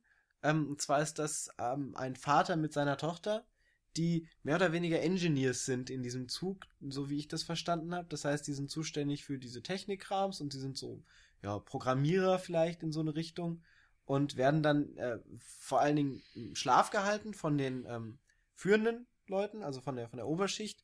Ähm, damit sie nicht stören, werden sie in schöne Schubladen gesteckt äh, in die Wand und ähm, werden mit Drogen mehr oder weniger am Laufen gehalten, dass sie quasi dann die Sachen erledigen, die sie, ähm, die die Oberschicht dann macht. Dann kommt eben bei der Revolution ähm, kommt die Revolution irgendwann zu diesem Waggon, wo dann diese Türen drin sind, äh, diese, diese Schubkästen, wo dann eben die Koreaner drin liegen und holen die dann raus. Und die machen dann genau das Gleiche. Die geben den Drogen, damit die eben für die die Türen aufsperren, damit sie weiter vorankommen können mhm. in den Zug. Äh, der eine, also der Vater ist äh, Song Kang-ho. Der gute Kang-ho. Den kennt man aus äh, The Host. Ähm, da hat er auch schon, glaube ich, die Hauptrolle gespielt. Ja. Und ähm, hier ist, ist er wieder wieder, ich weiß es nicht, gepaart mit Ko Ah Sung. Die kennt und man aus The Host. Auch ja. The Host, ah, okay. Und sie und spielen hier auch Vater-Tochter. in ja. The Host und die sind auch Vater und Tochter ja. in The Host. Okay, gut. um das nochmal in allen Details hier. Ja, ich war mir nicht mehr so hundertprozentig sicher. genau, also äh, die beiden haben wir dann und äh, das Mädel kann auch ziemlich gut Englisch, das heißt, die braucht nicht immer diesen komischen Übersetzer, aber der Vater braucht eigentlich wirklich immer diesen Übersetzer, wobei, wie Nils gesagt hat, das auch schon öfters mal einfach ignoriert wird. Und ähm, ja, sie wollen dann eben immer diese eine Droge haben. K-Norm. Chrono. Chrono. Chrono. Kurz abgedingst. Äh, ähm, genau. Sieht und, aus wie so Verpackungspellets in grün. Ja, so, ja, grüne Würfel, irgendwie. Mhm. Mich hat's an Oropax erinnert. Nur halt ja. grünlich. Ja. Und viereckig. Ja, aber da kannst du ja hindrücken. Ja. mit jemand mit sehr großen, dreckigen, viereckigen Ohren. Ja. Ein Oger. Ähm, und egal. es wird dann auch gleich schon an, an, am Anfang ja erzählt, dass dieses Zeug brennbar ist. und, und irgendwie aus aus Atomabfällen entstanden ist. Also so habe ich es jedenfalls ja, verstanden. So, also irgendwelche krassen Abfälle sind ja. das. Und äh, somit ist dann auch irgendwann klar, dass die beiden eigentlich eine eigene Agenda verfolgen. Mhm. Und eben doch nicht nur das Mittel zum Zweck sind, um durch diesen Zug zu kommen. Genau, aber sie sind nochmal auf jeden Fall eine dritte Partei, die sich genau, extern eben gebildet hat. Genau, und sie wollen aus diesem Zug raus und es versuchen, ja, in der Außenwelt zu schaffen, denn der Vater, wie auch immer er jetzt hieß, ist äh, sich sicher, dass mittlerweile das Klima so weit abgetaut sein müsste, dass man äh, auch außen beleben könnte. Genau. also will er mit seinem Chronol Batzen einfach ja, den Zug aufsprengen und raus. Genau, sie sind nämlich die, nicht die ersten, die das versuchen nach draußen. Es gab nämlich schon mal eine äh, Indianerin oder was das ein war? Inuit. Inuit, ach genau, ein Inuit, die äh, eben genau das gleiche versucht hat, die gemeint hat, wenn man sich warm genug einpackt, dann würde er schon gehen da draußen, ne? Genau, das, das war die andere Revolution. Also im Film werden, glaube ich, äh, drei Aufstände angesprochen oder so und die andere war vor fünf Jahren meinetwegen. Also jetzt befinden wir uns ja im Jahr 18 des Zuges. Also er ist, er ist volljährig geworden. Genau, hey. und, und die sind dann ausgebrochen und einmal im Jahr fährt man an den erstarrten ähm, Menschen vorbei, die vielleicht 20 Meter sich vom Zug dann entfernen konnten. Oder 200 Meter werden es schon noch sein, aber sie stehen da als Mahnbilder für alle, die aus dem Zug rausgehen wollten. Genau. Also die haben es nicht sehr weit geschafft. Genau. genau. Das sind so die wichtigen Wichtigsten Personen. Personen. Oder haben ja. wir noch jemanden vergessen? Nee, ich glaube, das ist es schon. Ja. Genau, dann äh, womit wollen wir denn weitermachen? Wollen wir dann jetzt also wir haben ja jetzt schon diverse ähm, Bedeutungen von diesen Menschen angesprochen, was die für Agendas verfolgen. Und das ist ja letztendlich genau das Zentrum in diesem Film, dass es diverse Agendas gibt, die unterschiedliche Motivationen haben, die auch unterschiedlichen philosophischen Richtungen zugrunde liegen, die mehr oder weniger alle aufeinandertreffen in dem Film. Ähm, wir hatten jetzt zum Beispiel die von dem Wilfried, Wilford, Wilford, Wilford dass ähm, zum Beispiel der mehr oder weniger einfach nur ähm, diese idealistische Komponente hat und so. Wollen wir darauf jetzt einfach nochmal genauer eingehen? Ja, lass uns das ruhig machen. Ja. Hast du da was Kluges auf deinem Zettel zu stehen? äh, ja, sicherlich. ich muss erstmal gucken, wie das jetzt hier reinpasst. Also, grundsätzlich haben wir auch schon gesagt, ist es eben eine Trennung von Arm und Unterschicht genau. nach Reich zu Oberschicht, genau. von hinten im Zug nach vorne im Zug. Genau. Und diese Revolution erstreckt sich ja dann auch von ganz unten nach ganz oben ja. oder von ganz hinten nach ganz vorne, je nachdem, wie man möchte. Und wir nehmen da halt viele Stationen mit und ja, ich glaube, das führt schon wieder zu weit, aber äh, in gewisser Weise könnte man eben auch von, von Klassen reden dabei. Ja. Also es ist eigentlich typische marxistische Klassenlehre. Es gibt verschiedene Klassen, die Reichen, die Armen, jeder hat seinen Platz, jeder hat an seinem Platz auch zu bleiben und so weiter. Und also, dass es sozusagen einfach keine Durchmischung gibt. Genau. Und das wird ja im Zug allein schon dadurch erreicht, dass alles so krass auch räumlich getrennt ist. Also das hast du ja in der normalen Welt nicht unbedingt. Also es gab natürlich auch, ähm, ich meine, so sind ja auch Ghettos entstanden, dass eben gesagt wurde, hier, ähm, bla, die und die Gesellschaft soll eben an, die, an den Rand der Stadt und die, die Reichen, der König ist immer in der Mitte. Hm. So, da, so gab es schon eine räumliche Trennung, aber heutzutage ist es ja schon alles sehr durchmischt und ähm, Trotzdem könnte man, wenn man wollte, immer noch Klassenbilder zeichnen. Und ja. in dem, in dem äh, Zug ist es ja nochmal viel extremer dargestellt, da es wirklich eins zu eins räumlich auch getrennt ja. ist und ähm, die einzige Durchmischung dadurch stattfindet, dass eben diese kleinen Kinder, wo wir jetzt noch gar nicht so genau drauf eingegangen sind, aber das kommt bestimmt noch, äh, was, warum die geklaut wurden. Äh, das ist so die einzige Durchmischung, aber die ist ja auch gewollt von von ganz oben, so ungefähr. Und ansonsten bleibt ja eigentlich alles so, wie es ist. Genau. Ja, also das Räumliche spiegelt quasi auch das äh, ja, ideelle Bild quasi. Oder ideelle ist vielleicht das Falsche, das das geistige Hintergrundgedankenkonstrukt äh, wieder. Also es ja. ist quasi sowohl räumlich vorhanden als auch eben in den Köpfen. Mhm. Und gesellschaftlich letztlich. Und dann eben vielleicht auch sogar noch ähm, wirklich sichtbar in dem Sinne, dass natürlich alle, die im hintersten Teil leben, sie sind verschmutzt, sie haben alle graue Klamotten an. Es gibt in dem Abteil so gut wie keine Farbe. Selbst das Essen ist so ein schwarzer Block, es ist so ein Proteinblock, der aus zermanschten Insekten entsteht, was tatsächlich innerhalb dieses Universums vollkommen logisch ist, weil das wirklich die, die größte Energiequelle sozusagen ist. Also ich meine, wenn man mal im Urwald ist, macht man nichts anderes. Man isst Insekten, weil sie einfach in Massen vorhanden sind und weil sie einen irre proteinhaltig sind. Ähm, nur nicht unbedingt Kakerlaken, weil die sind tatsächlich gar nicht so äh, proteinhaltig, aber das ist auch so ein bisschen Schnuppe. Also alles ist wirklich komplett grau. Wieder was gelernt, ne? Mhm. und äh, wenn dann zum Beispiel Taylor Swinton ins Abteil kommt und sie hat irgendwas Gelbes an und es ist fast schon zu grell. Du denkst wirklich so, oh mein Gott, es ist, es ist so krass gelb und ähm, dann irgendwann später in den Abzugteilen wird es ja noch greller und noch bunter und dann ist Tilda Swinton gar nicht mehr so bunt. Dann denkst du, ja, okay, sie ist halt so ein bisschen gelblich. Aber sie, ja, äh, im Gegensatz zu diesem komplett grauen Masse sticht sie da natürlich übelst raus. Und also so wird es halt in ganz, ganz vielen verschiedenen Facetten eben unterschieden. Mhm, genau.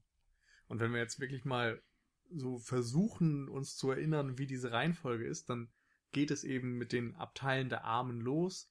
Dann kommen äh, die, die Kakerlaken, die zu den äh, schwarzen Blöcken gemacht werden, wo wir so erste Arbeits quasi Dienstleistungssektor haben. genau. zum ersten Mal, ja. Danach kommt, glaube ich, die Orangenplantage. Ja, ich glaube, da kommen genau erstmal ein paar Kampfwagen oder sonst ja, was. Okay. Dann kommt die, die Orangenplantage, das Aquarium, wo dann eben ja Ackerbau und sonst was betrieben wird, wo man jetzt auch davon reden könnte, ob das eine zeitliche Evolution darstellt. So mhm. erst sind Menschen einfach nur ne, im Dreck. Dreck und so weiter. Dann, dann kommt Wasser. An, dann kommt ja tatsächlich das Wasser. Zu suchen, dann fangen sie an, Ackerbau zu mhm. betreiben und so weiter. Ähm, ja, dann kommt, glaube ich, die Schulklasse. Ja, ja da haben wir übrigens auch. auch. noch einen Charakter vergessen. Da müssen wir auf jeden Fall auch noch drüber reden. Ich meine, es ist natürlich auch wirklich nur ein, ein Kurzauftritt. Ja. Äh, und mein, mein zweiter Edgar Wright äh, Fanboy-Auftritt äh, von Alison Pill, die ja Kim Pine in äh, Scott Pilgrim gespielt hat die da die Lehrerin mimt, äh, die ja. manische Lehrerin mehr oder weniger. Genau, das ist auch wieder ein ganz wichtiges Element, mhm. denn vorher hast du quasi keine Kinder gesehen, außer bei den Armen am Anfang. Und dann auf einmal ist da so ein ja, so eine Mischung aus Kindergarten und Grundschulklasse. Ja. Irgendwie ist es alles quietschbunt und es hängen überall schöne Bildchens. Sie so voll tragen Papiermasken. Von, ja. ja. genau. Voll das Klischee fröhlich. von Pädagogen abgefertigt in Form von Alison Pill, was total überzeichnet ist. Ja.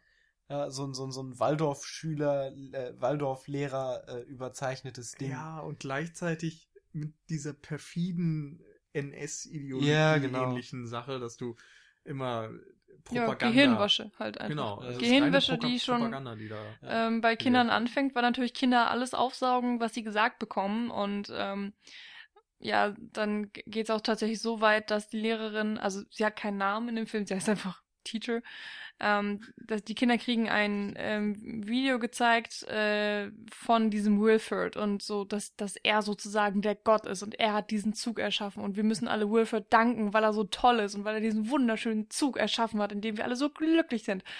Und, und ähm, gleichzeitig ähm, lernen wir als Zuschauer aber auch erstmals wirklich Infos über diesen Wilford und was mhm. da passiert ist. Vorher ist es einfach immer nur Wilford der Erbauer oder der Anführer. Mhm. Das ist übrigens auch so eine mehr oder weniger Standardsituation, dass du irgendwelche Cartoon-Ästhetiken hast, die dann irgendwelche politischen äh, Sachen, also ich muss jetzt an Fallout oder so denken, wo das auch sehr häufig passiert. Äh, ja.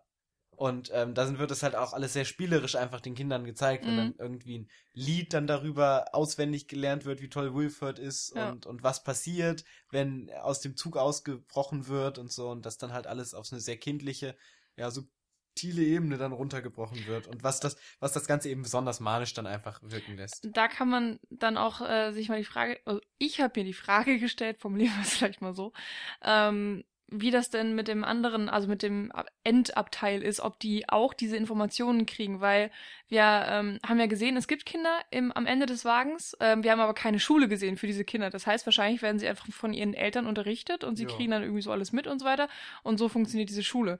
Und ähm, in irgendeiner Form ist es dann auch eine Zurückhaltung von Informationen, ähm, dass nur die reichen Kinder ähm, eine Schulbildung kriegen. Naja, oder oder pff, eine Informationsbildung. Schulbildung. Ja, natürlich. Informationen, in Anführungsstrichen. Wobei das natürlich jetzt auch so fünf Minuten an Unterricht ja, sind, die gut. wir mitbekommen. Aber es ist genau. ja, aber es ist ja, aber wir sind ja auch schon der Meinung, das haben wir auch gesagt, dass es vor allen Dingen dem Film um symbolische Sachen geht ja. und, und nicht unbedingt um ja. ein reelles Universum darzustellen, wo dann eben man sich denkt, okay, nachher ist gleich nochmal eine Stunde Mathe, ja. dann ist nochmal eine Stunde Deutsch, sondern wird die Schule gezeigt und eben diese fünf Minuten Brainwash und das ist letztendlich das, wofür die Schule steht, von daher gibt es genau. auch Ja, aber ich musste zum Beispiel auch eben an die amerikanische Geschichte denken, dass zum Beispiel äh, wirklich schwarze Sklaven, und das Wort ist schon gefallen hier in dem Podcast, ähm, nicht zur Schule gehen durften, beziehungsweise einfach auf dem Feld gearbeitet haben und sozusagen keine Zeit dazu hatten. Und dann einfach Martin Luther King gesagt hat, okay, nein, wir brauchen Bildung. Bildung ist der Schlüssel zur äh, Selbstständigkeit und so weiter und so fort. Und ich ja. finde, das kann man hier dann auch schon in irgendeiner Form wieder sehen. Also jetzt angedeutet, ich finde nicht, dass der ganze Film eine ne Metapher nicht, drauf ist. Weil, weil ich eben die Schule eben in dem Moment nicht als Bildungsinstitution sehe, einfach in dem Film, sondern eben als, als Manipulationsding. Von daher ist das für mich mehr oder weniger schon ein Vorteil, dass die Kinder eben nicht zur Schule gehen, als wirklich ein Nachteil. Mhm. Also ich sehe es als, als beides tatsächlich, weil, okay, wir, wir kriegen jetzt zu großem Teil diese ähm, Gehirnwäsch-Sache mit, aber natürlich, also ich bin der Meinung, dass da auch ganz normale Schulunterrichtssachen ja, stattfinden. Wie gesagt, das ist für den Film letztendlich unwichtig. Ja, okay. Das stimmt. Also das Interessante ist ja auch da wieder, man kann sich fragen, was ist denn mit den Kindern? Warum sind nur dort Kinder? Warum sind Kinder, was, was machen die, wenn die mal nicht Schule haben? Was für einen anderen Unterricht haben mhm. sie? So diese ganzen. Wo ist der Schulhof? Sachen. Ja, und, und wenn sie dann quasi fertig mit der Schule sind, warum sind überhaupt alle in einem Alter? Ja. Und wenn genau. sie fertig sind, in welchen Waggon gehen sie denn? So, und das sind halt Fragen, die einem einfallen, wenn man denkt, man guckt gerade einen Science-Fiction-Film oder so. Mhm. Und Halt, wie gesagt, Snowpiercer funktioniert nicht als Science-Fiction-Film. Also man kann sich die ganze Zeit Fragen stellen oder äh, sich darüber aufregen auch, warum das keinen Sinn macht, warum das unlogisch ist oder nicht erklärbar vielleicht. Aber der Film ist eine Parabel. Also es ist eher so ein, so ein Animal Farm von George Orwell als ja. ein Blade Runner oder so. Ja. Und wo halt kein Denk komplettes Universum entworfen wird, sondern eben vor allen Dingen symbolisch gearbeitet genau. wird. Genau. Ja. Genau. Und dann geht's nach der Schule weiter, nachdem erstmal eine dann Schulschießerei kommt. Dekadent. Ja. So, da geht's, glaube ich, erst los. In die Party. Noch nicht ganz. Ja, ja, ich, ich weiß nicht, welche Partyszene du meinst. Ich glaube, erst sind das so Leute mit Pelzmänteln ähm, und so ein bisschen schick, feine Gesellschaft, wo darf sie ich, einfach nur durchgehen. Darf ich gerade noch mal wissen, nämlich noch was zur Schule kurz eingefallen, ja. wo dieses ganze Schulsystem eben auch komplett ad absurdum geführt wird, wenn eben dann ähm, Alison Pill so als tolle Pädagogin dann irgendwann eine Waffe hervorzieht und einfach anfängt loszuballern, was dann einfach so diese, diese krasse, ja, wie gesagt, Absurdität dieser, dieser Bildungsinstitution zeigt, wo es dann eben äh, den Wahnsinn nochmal verdeutlicht, dass mhm. es mehr oder weniger wirklich keine Bildungsinstitution ist, sondern dass dann fucking Psycho ist, der dann den Kindern zu genau den gleichen Psychos mehr oder weniger erzieht. Ist es nicht tatsächlich auch so, dass äh, die Kinder auf gleicher Höhe sind äh, wie die ganzen Curtis-Menschen und so weiter? Also, weil, also ich kann es jetzt nicht mehr genau sagen, weil ich äh, die Szene nicht so 100 pro im Kopf hatte, aber ich hatte das Gefühl, dass sie eigentlich auch auf die Kinder hätte schießen können, wenn sie jetzt nicht gut gezielt hat. Also so, weil rechts und links sind ja die Schulbänke und in der Mitte sind Tilda Swinton mit Curtis bla rumgelaufen. Und die hm. Kinder haben sich zwar geduckt, aber es hätte auch einfach sehr einfach passieren können, dass die Kinder angeschossen werden. Ja. Also, Gehe ich jetzt auch Das ist aus. auch nochmal so ein makaberes ja, ich glaub, das Bild. Ist einfach fürs ja. Greater Good müssen. Ja. Genau, so. Ja. Pech gehabt. Ja. Und dann auch ähm, so eine interessante Sache, die ähm, die Waffe, die Paul eben angesprochen hat, die die Lehrerin rauszieht, äh, wurde reingeschmuggelt in einem Korb voller Eier. Und zwar wurde gerade das äh, 18. oder es wurde Silvester gefeiert, weil über diese eine bestimmte Brücke gefahren wurde und äh, es ist jetzt sozusagen. Auch ein super Moment, eigentlich. Also, wir müssen eigentlich auch nochmal über diese ganzen Kampfszenen. Äh, ja, ja also, okay. Also, also, über alles sprechen, was nicht nur irgendwie Bedeutung hat, sondern ja. das, was Spaß macht. Genau. Ja. Aber, ähm, ja. genau, und sozusagen zur Feier des Neujahrs kommt ein äh, riesiger Batzen Eier, gekochter Eier, äh, der in die Klasse gefahren wird. Und ähm, Eier sind ja immer ein, ein Zeichen der Fruchtbarkeit. Ähm, in ganz vielen Arten, genauso wie Reis zur Hochzeit geschmissen wird. Ne? Hm. So, und dass eben daraus auch dann eine Waffe gezogen wird, fand ich irgendwie sehr schön. Also, dass sozusagen Tod und Leben so nah beieinander liegen Das ist jetzt auch schon vielleicht zu viel reingedeutet. interpretiert. Aber Nein. ich finde halt, es ist dann schon wieder so deutlich, dass man das auch wirklich reindenken kann und es war einfach wir sind Filmwissenschaftler, wir dürfen überinterpretieren. Was war zuerst da? Huhn oder Ei oder, oder Waffe? die Waffe. Und oder gleichzeitig ist es halt auch so ein... ich glaube, Alice Pill. Ja, ähm, es ist ja dann auch wieder ein trojanisches Pferd, halt das Geschenk mit, mit dem Tod ja, in sich drin und, und all solche Sachen und ähm, extrem simpel gemacht. Und da sieht man dann zum Beispiel auch, dass sich äh, die Leute von der unteren Schicht äh, stürzen sich auf diese Eier, weil sie haben ja nur Proteinbatzen bekommen. Und jetzt auf einmal gibt's wieder Eier. Und äh, die Jüngeren, also ich glaube, die, die, die kleine koreanische, das Mädchen, das, das wusste, glaube ich, gar nicht, was das ist. Ja. Und so, weil sie halt ähm, noch nicht alt genug ist. Also sie hat, äh, sie ist auf dem äh, im Zug geboren worden und, und wusste gar nicht dann, wie sie mit Eiern umgehen sollte. Das war auch nochmal so ein schönes Bild. Genau. Ja. Was mir eingefallen ist, was tatsächlich danach kommt, die Sauna. Ach ja, stimmt. Kommt die echt direkt danach? Ja. ja. Also zumindest räumlich. Aber ich glaube, da kommen halt noch ein paar andere Szenen. Passt dann auch eben zu dem Thema, wo es dann dekadent wird, wo es dann ja. auch so um die körperliche, um das körperliche Wohl geht, eben genau. die Sauna. Genau, es gibt noch einen Swimmingpool. Ja. ja genau. Im Anschluss daran kommen dann, glaube ich, diese ja, High Society Partys, wo dann Leute im Abendkleid oder im Pelzmantel oder so genau, rumlaufen. Clubs. Von da aus, genau, geht's weiter in die Clubs, wo es dann auch um Drogen und Rausch und sonst was geht, Ekstase. Und dann gelangst du genau. zu äh, Wilford. Und der bricht nochmal ab, weil vor Wilford kommst du nämlich in so einen Maschinenraum, der irgendwie ja. dann wieder, ja, aber der ist dann auch wieder mehr so, also der hat schon einen Bruch mit dieser ganzen Steigerung ständig, das alles. Ja, das, das kannst du vom, vom diesem Klassensystem wieder ausnehmen. Genau, weil es dann eben letztendlich der Kopf dann ist, genau. Ja. Der Hals, vielleicht. Ja. Also wir sind, befinden uns am Hals und, ja. und die Tür muss aufgebrochen werden, damit man dann zum Kopf kommt. Genau. Wenn man in der Metapher vielleicht bleibt. Genau. Und das ist so die, die Einteilung der Klassen. Das ist das Kastensystem des Zuges Snowpiercer. genau. Wobei Kastensystem ja nochmal anders funktioniert, weil es äh, auf religiösen Sachen gebunden ist. Ja, das war ähm, jetzt auch nicht so ganz ernst. Gemeint. Okay, ja, das habe ich mir schon gedacht, aber ich fand es interessant und dachte, hm, passt das? Und dann so, hm, nein.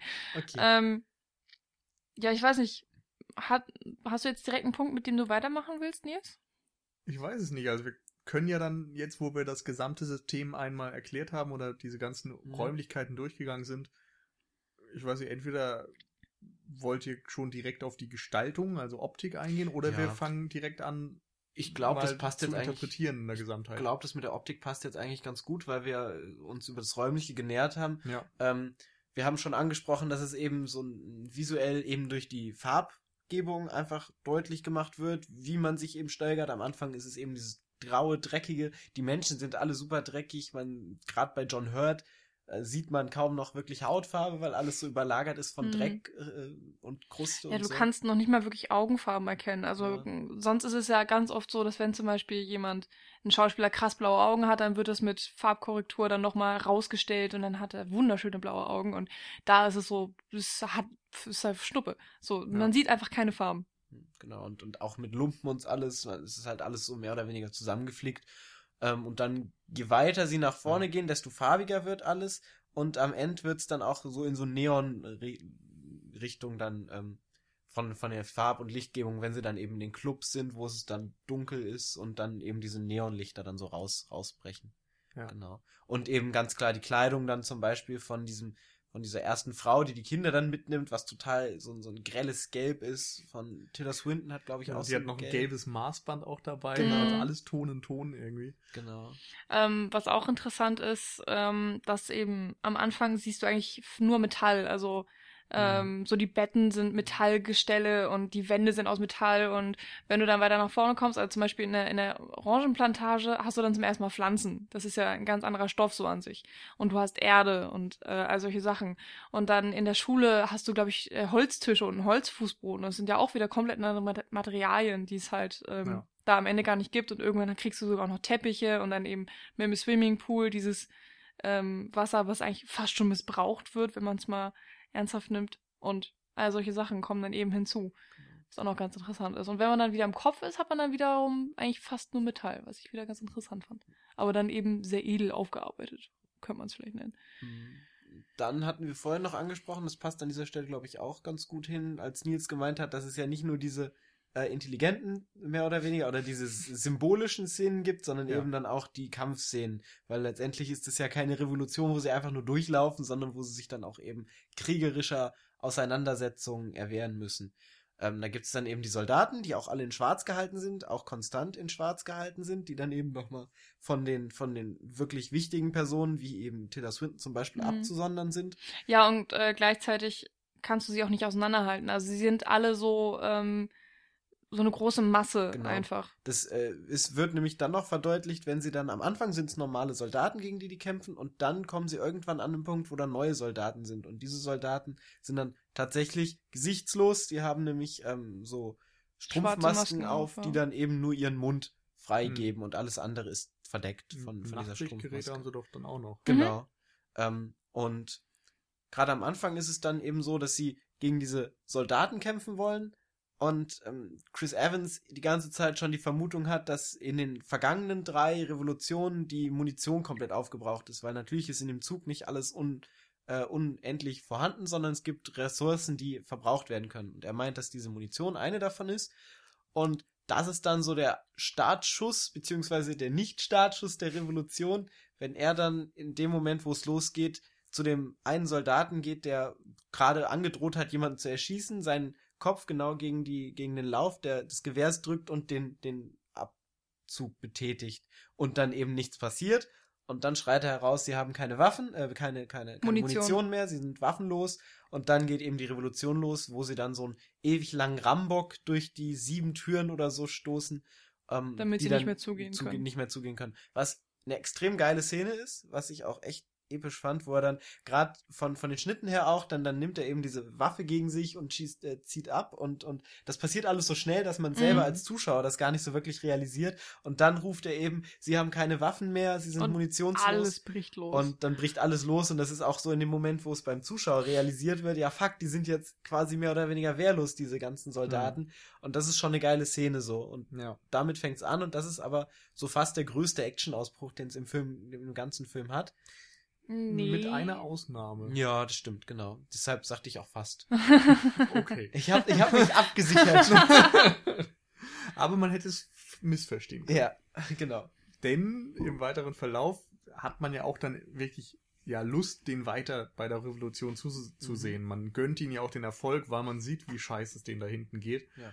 Und dann gibt's diese erste große Gegenüberstellung. Ist, glaube ich, das zweite Mal auch, dass Tilda Swinton auftritt mhm. und dann ähm, ja, ganz viele Soldaten auftreten. Man trifft sich in einem Waggon. Also die mit der, der Kapuze, genau, die Paul die, eben schon genau. beschrieben hat. Mehr oder weniger auch so ein Hinterhalt. Sie stehen dann vor dieser Tür und dann äh, meinte dann zu der, meint Chris Evans zu der Tochter, ob sie eben durch diese Tür irgendwie sehen kann oder irgendwas spüren ja. kann davor. Und dann meint sie, nein, lass die Tür geschlossen. Und in dem Moment geht die Tür halt auf.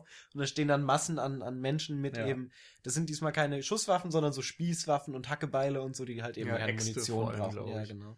Und da gibt's diese großartige Sequenz, wo sie dann einen großen Fisch mhm. umgeben. Ich weiß nicht, ob das irgendwie eine oh, Art so Kriegsbrauch cool. ist in irgendwelchen Ländern, aber sie tunken quasi ihre Axt in das Blut des Fisches und ja, ich denke mal, das soll irgendeine so Kriegssymbolik ja, sein, nach dem Motto, es wird Blut fließen oder so, ja. oder, dass man sich so aufstachelt.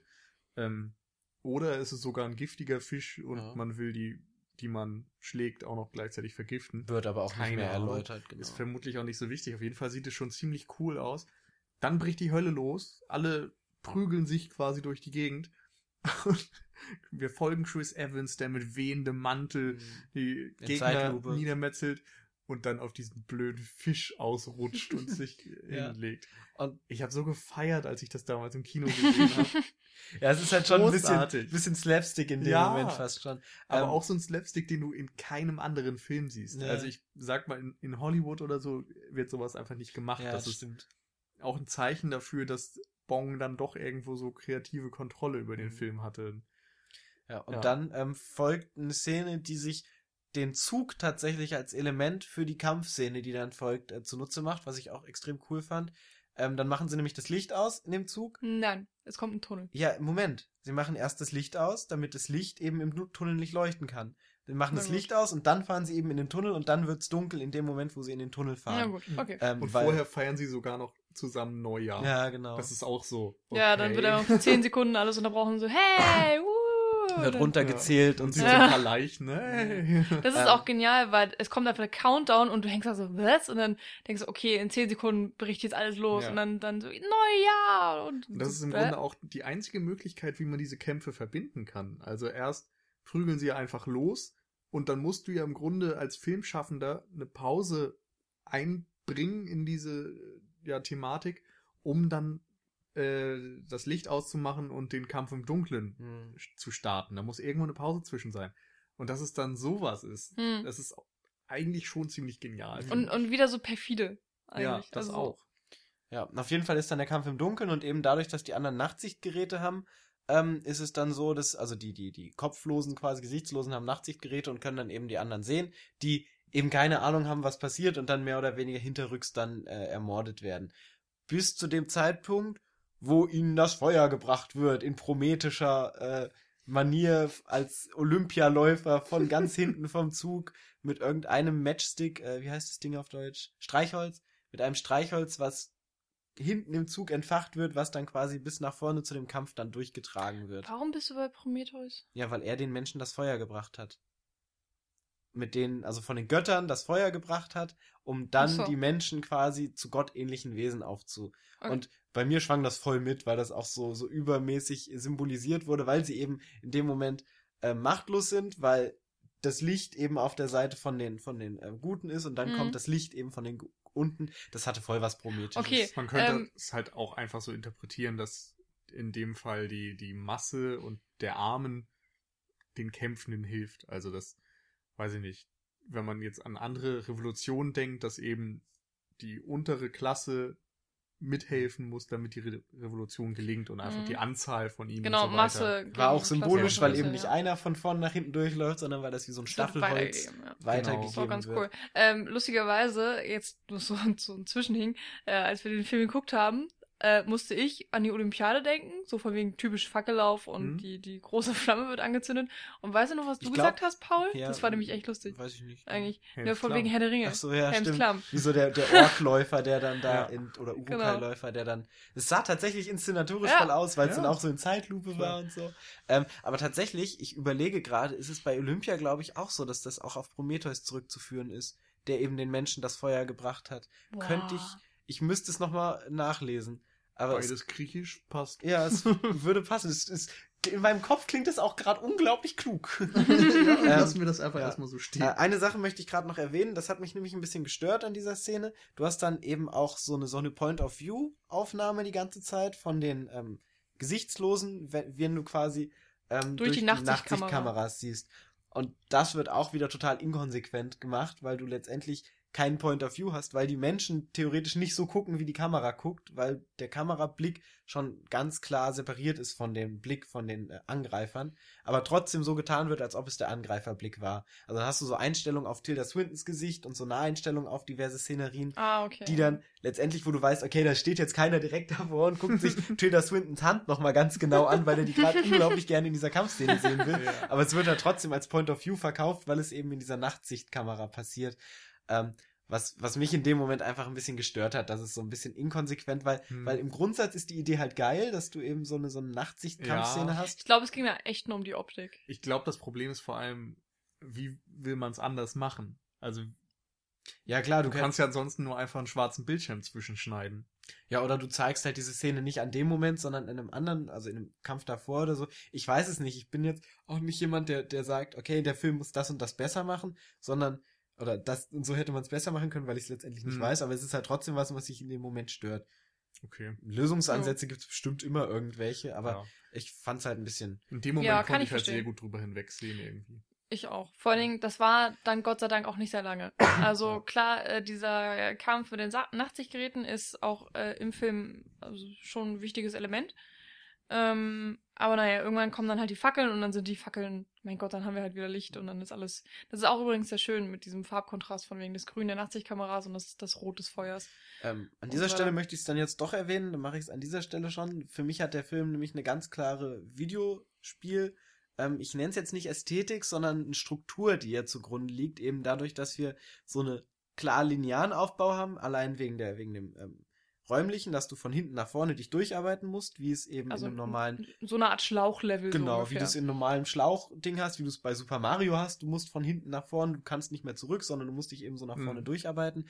Und diese Kampfszenen sind auch immer wieder durchsetzt mit so mehr oder weniger Endgegnern, die sich ergeben. Du hast nämlich am Anfang, als du gegen die Soldaten mit den Waffen noch kämpfst, die die, die Schusswaffen haben, so ein Kerl, so einen riesigen Schrank, der mit so einem Stuhl um sich schmeißt und so. Und das ich ist glaube, der hat ein Gewicht, oder? ja, irgendwie nicht so? sowas. Also irgendwas Schweres, wo er, Ja, okay. wo er Leute mit umhaut.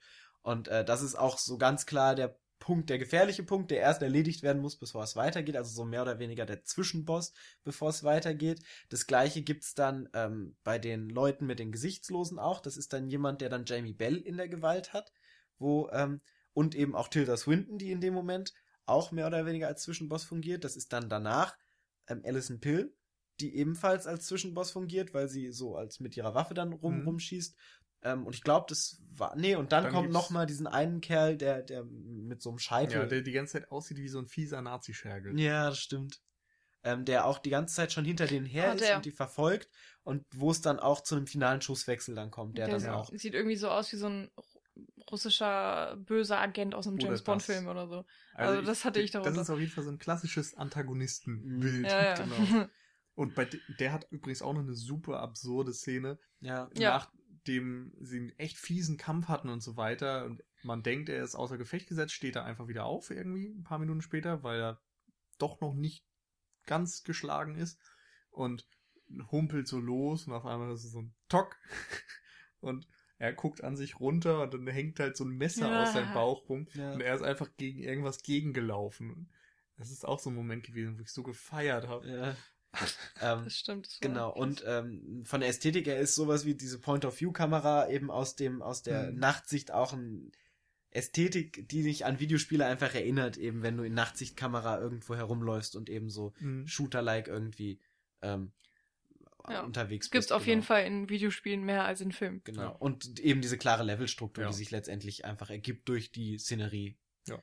Genau. Die Frage dabei ist halt, inwieweit das eine Observation ist, die irgendwie an Sachen erinnert und inwieweit das wirklich bewusst gemacht wurde. Also ob man gesagt hat, lass uns doch mal Inspiration bei Videospielen suchen. Finde ich immer schwierig, einfach zu mutmaßen, weil Klar. du nicht in den Kopf von dem Regisseur reingucken kannst, aber es sind halt Untersuchungsgegenstände, die mich persönlich halt einfach interessieren, Ja. weil äh, gerade in Frankfurt ich ja in dieser Film und Spiel ein Wechsel, ein Wechselspiel quasi so unterwegs bin. Und Mhm. da geht's ja letztendlich um so Wechselbeziehungen, die Ja. sich auch homogen und, und auch so, so eine gewisse Art automatisch einfach ergeben, dadurch, dass Mhm. du eben diese zwei großen Medien Mhm. hast, die sich gegenseitig beeinflussen.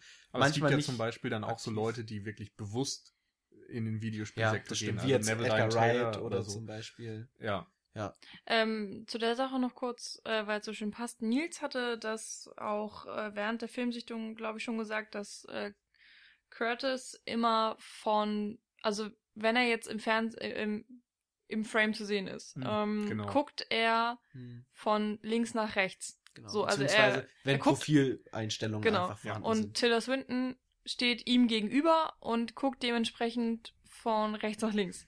Sie guckt sozusagen auf das Ende des Zuges und er guckt auf den, den Kopf des Zuges. Und das ist ja auch einmal symbolisch zu sehen, von wegen, er ist so Genau. der Anführer, er möchte nach vorne, er, er kann nicht zurückblicken, so ungefähr. Und gleichzeitig so hinter ihm ist so seine Geschichte und was, was weiß ich nicht was. Und ähm, da Mario gerade schon angesprochen wurde, da ist es ja auch so, dass du ja immer von links nach rechts läufst und du kannst nicht zurück. Also da ist also Mhm. mittlerweile kann man es natürlich, aber da gab es halt immer diese Wand und, und Auch wenn man einfach an, ja, daran denkt, wie wir lesen als Europäer Mhm. oder als westliche Welt, immer von links nach rechts, Mhm. so dass es einfach von vorne nach hinten. mit dem Strom so ungefähr auch, ne? Ja. Und ich meine, der Zug fährt auch in die Blickrichtung von Curtis. Also, Ja, genau. Er fährt immer nach rechts quasi im Bild. genau. Ah, Das- das glaube ich nicht mal. Ja, gut, weiß ich nicht. Nee, Ich das meine ich mir nicht, sogar aber- ziemlich sicher, dass Aber es Curtis guckt nicht ja immer auf den, auf den Kopf. Das heißt, er guckt in die Fahrtrichtung. Und das meine ich halt damit. Ja, Ja. Genau. Sehr Das nach schon. vorne. Nee, ich meine, also der, der Zug, der fährt schon, Ja, glaube gut, ich, kann sein. mal so, je nach Einstellung. Ja, es gibt auch eine Kurve, die gezeigt wird. Das ist Ja. übrigens auch extrem cool. Wollte ich gerade auch drauf zu sprechen kommen, weil das so mehr oder weniger dann die dritte Kampfszene ist, die sich dann ergibt. Die Mit diesem bösen Russen-Nazi-Agenten. eben eine Fernkampfszene einfach ist. Die einzige und erste. Und auch letzte dementsprechend, wo dann ähm, die räumliche Gestaltung aufgebrochen wird, eben weil der Zug mehr oder weniger in der Kurve fährt. Ja, eigentlich ist es, glaube ich, so ein Helix, also so ein Kreis ja, abwärts. Das kann sein, also so eine Spirale, die sich genau. einfach ergibt. Aber letztendlich biegt sich der Zug und ähm, dadurch ergibt sich die Möglichkeit für diesen Russen-Agenten-Nazi-Typ äh, mit, mit, seinem, mit seiner Waffe durch das Fenster Chris Evans auf der anderen Seite von dem Zug eben zu, zu erschießen, beziehungsweise versuchen zu erschießen. Und dann gibt sich quasi so ein Schusswechsel durch diese Fenster über die ja, Leere zwischen diese, zwischen mhm quasi über das U von dem Zug, das der bildet, dann hinweg. Und das ist, wie gesagt, das einzige Mal, wo diese räumliche Struktur mehr oder weniger aufgebrochen wird. Letztendlich führt dieser Kampf aber auch zu nix, weil sie sich beide entgegen, also schießen, aber sich natürlich nicht treffen können, weil es auch viel zu weit weg ist und sie genau durch dieses Loch treffen müssen, was sie im Fenster schon geschossen haben, weil diese Fenster ja auch sehr dick sind. Und ähm, genau, dann geht's dann weiter. Aber das ist auch so noch die dritte Schönes Moment, Kampfszene, genau. Ähm, ich möchte, wollt ihr noch was zu den Kampfszenen sagen? Dann würde ich nämlich gerade noch mal abschließend.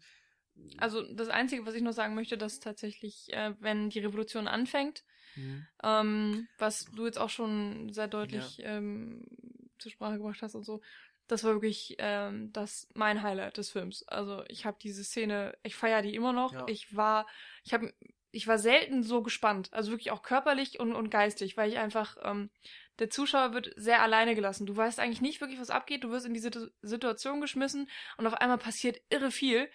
Innerhalb von ein paar Sekunden ist es also bam, bam, bam.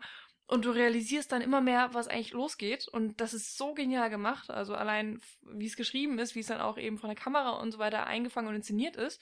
Ähm, also ich wurde wirklich in den letzten Jahren selten so sehr mitgerissen wie in dieser Szene. Und die ist eigentlich gar nicht mal so lang.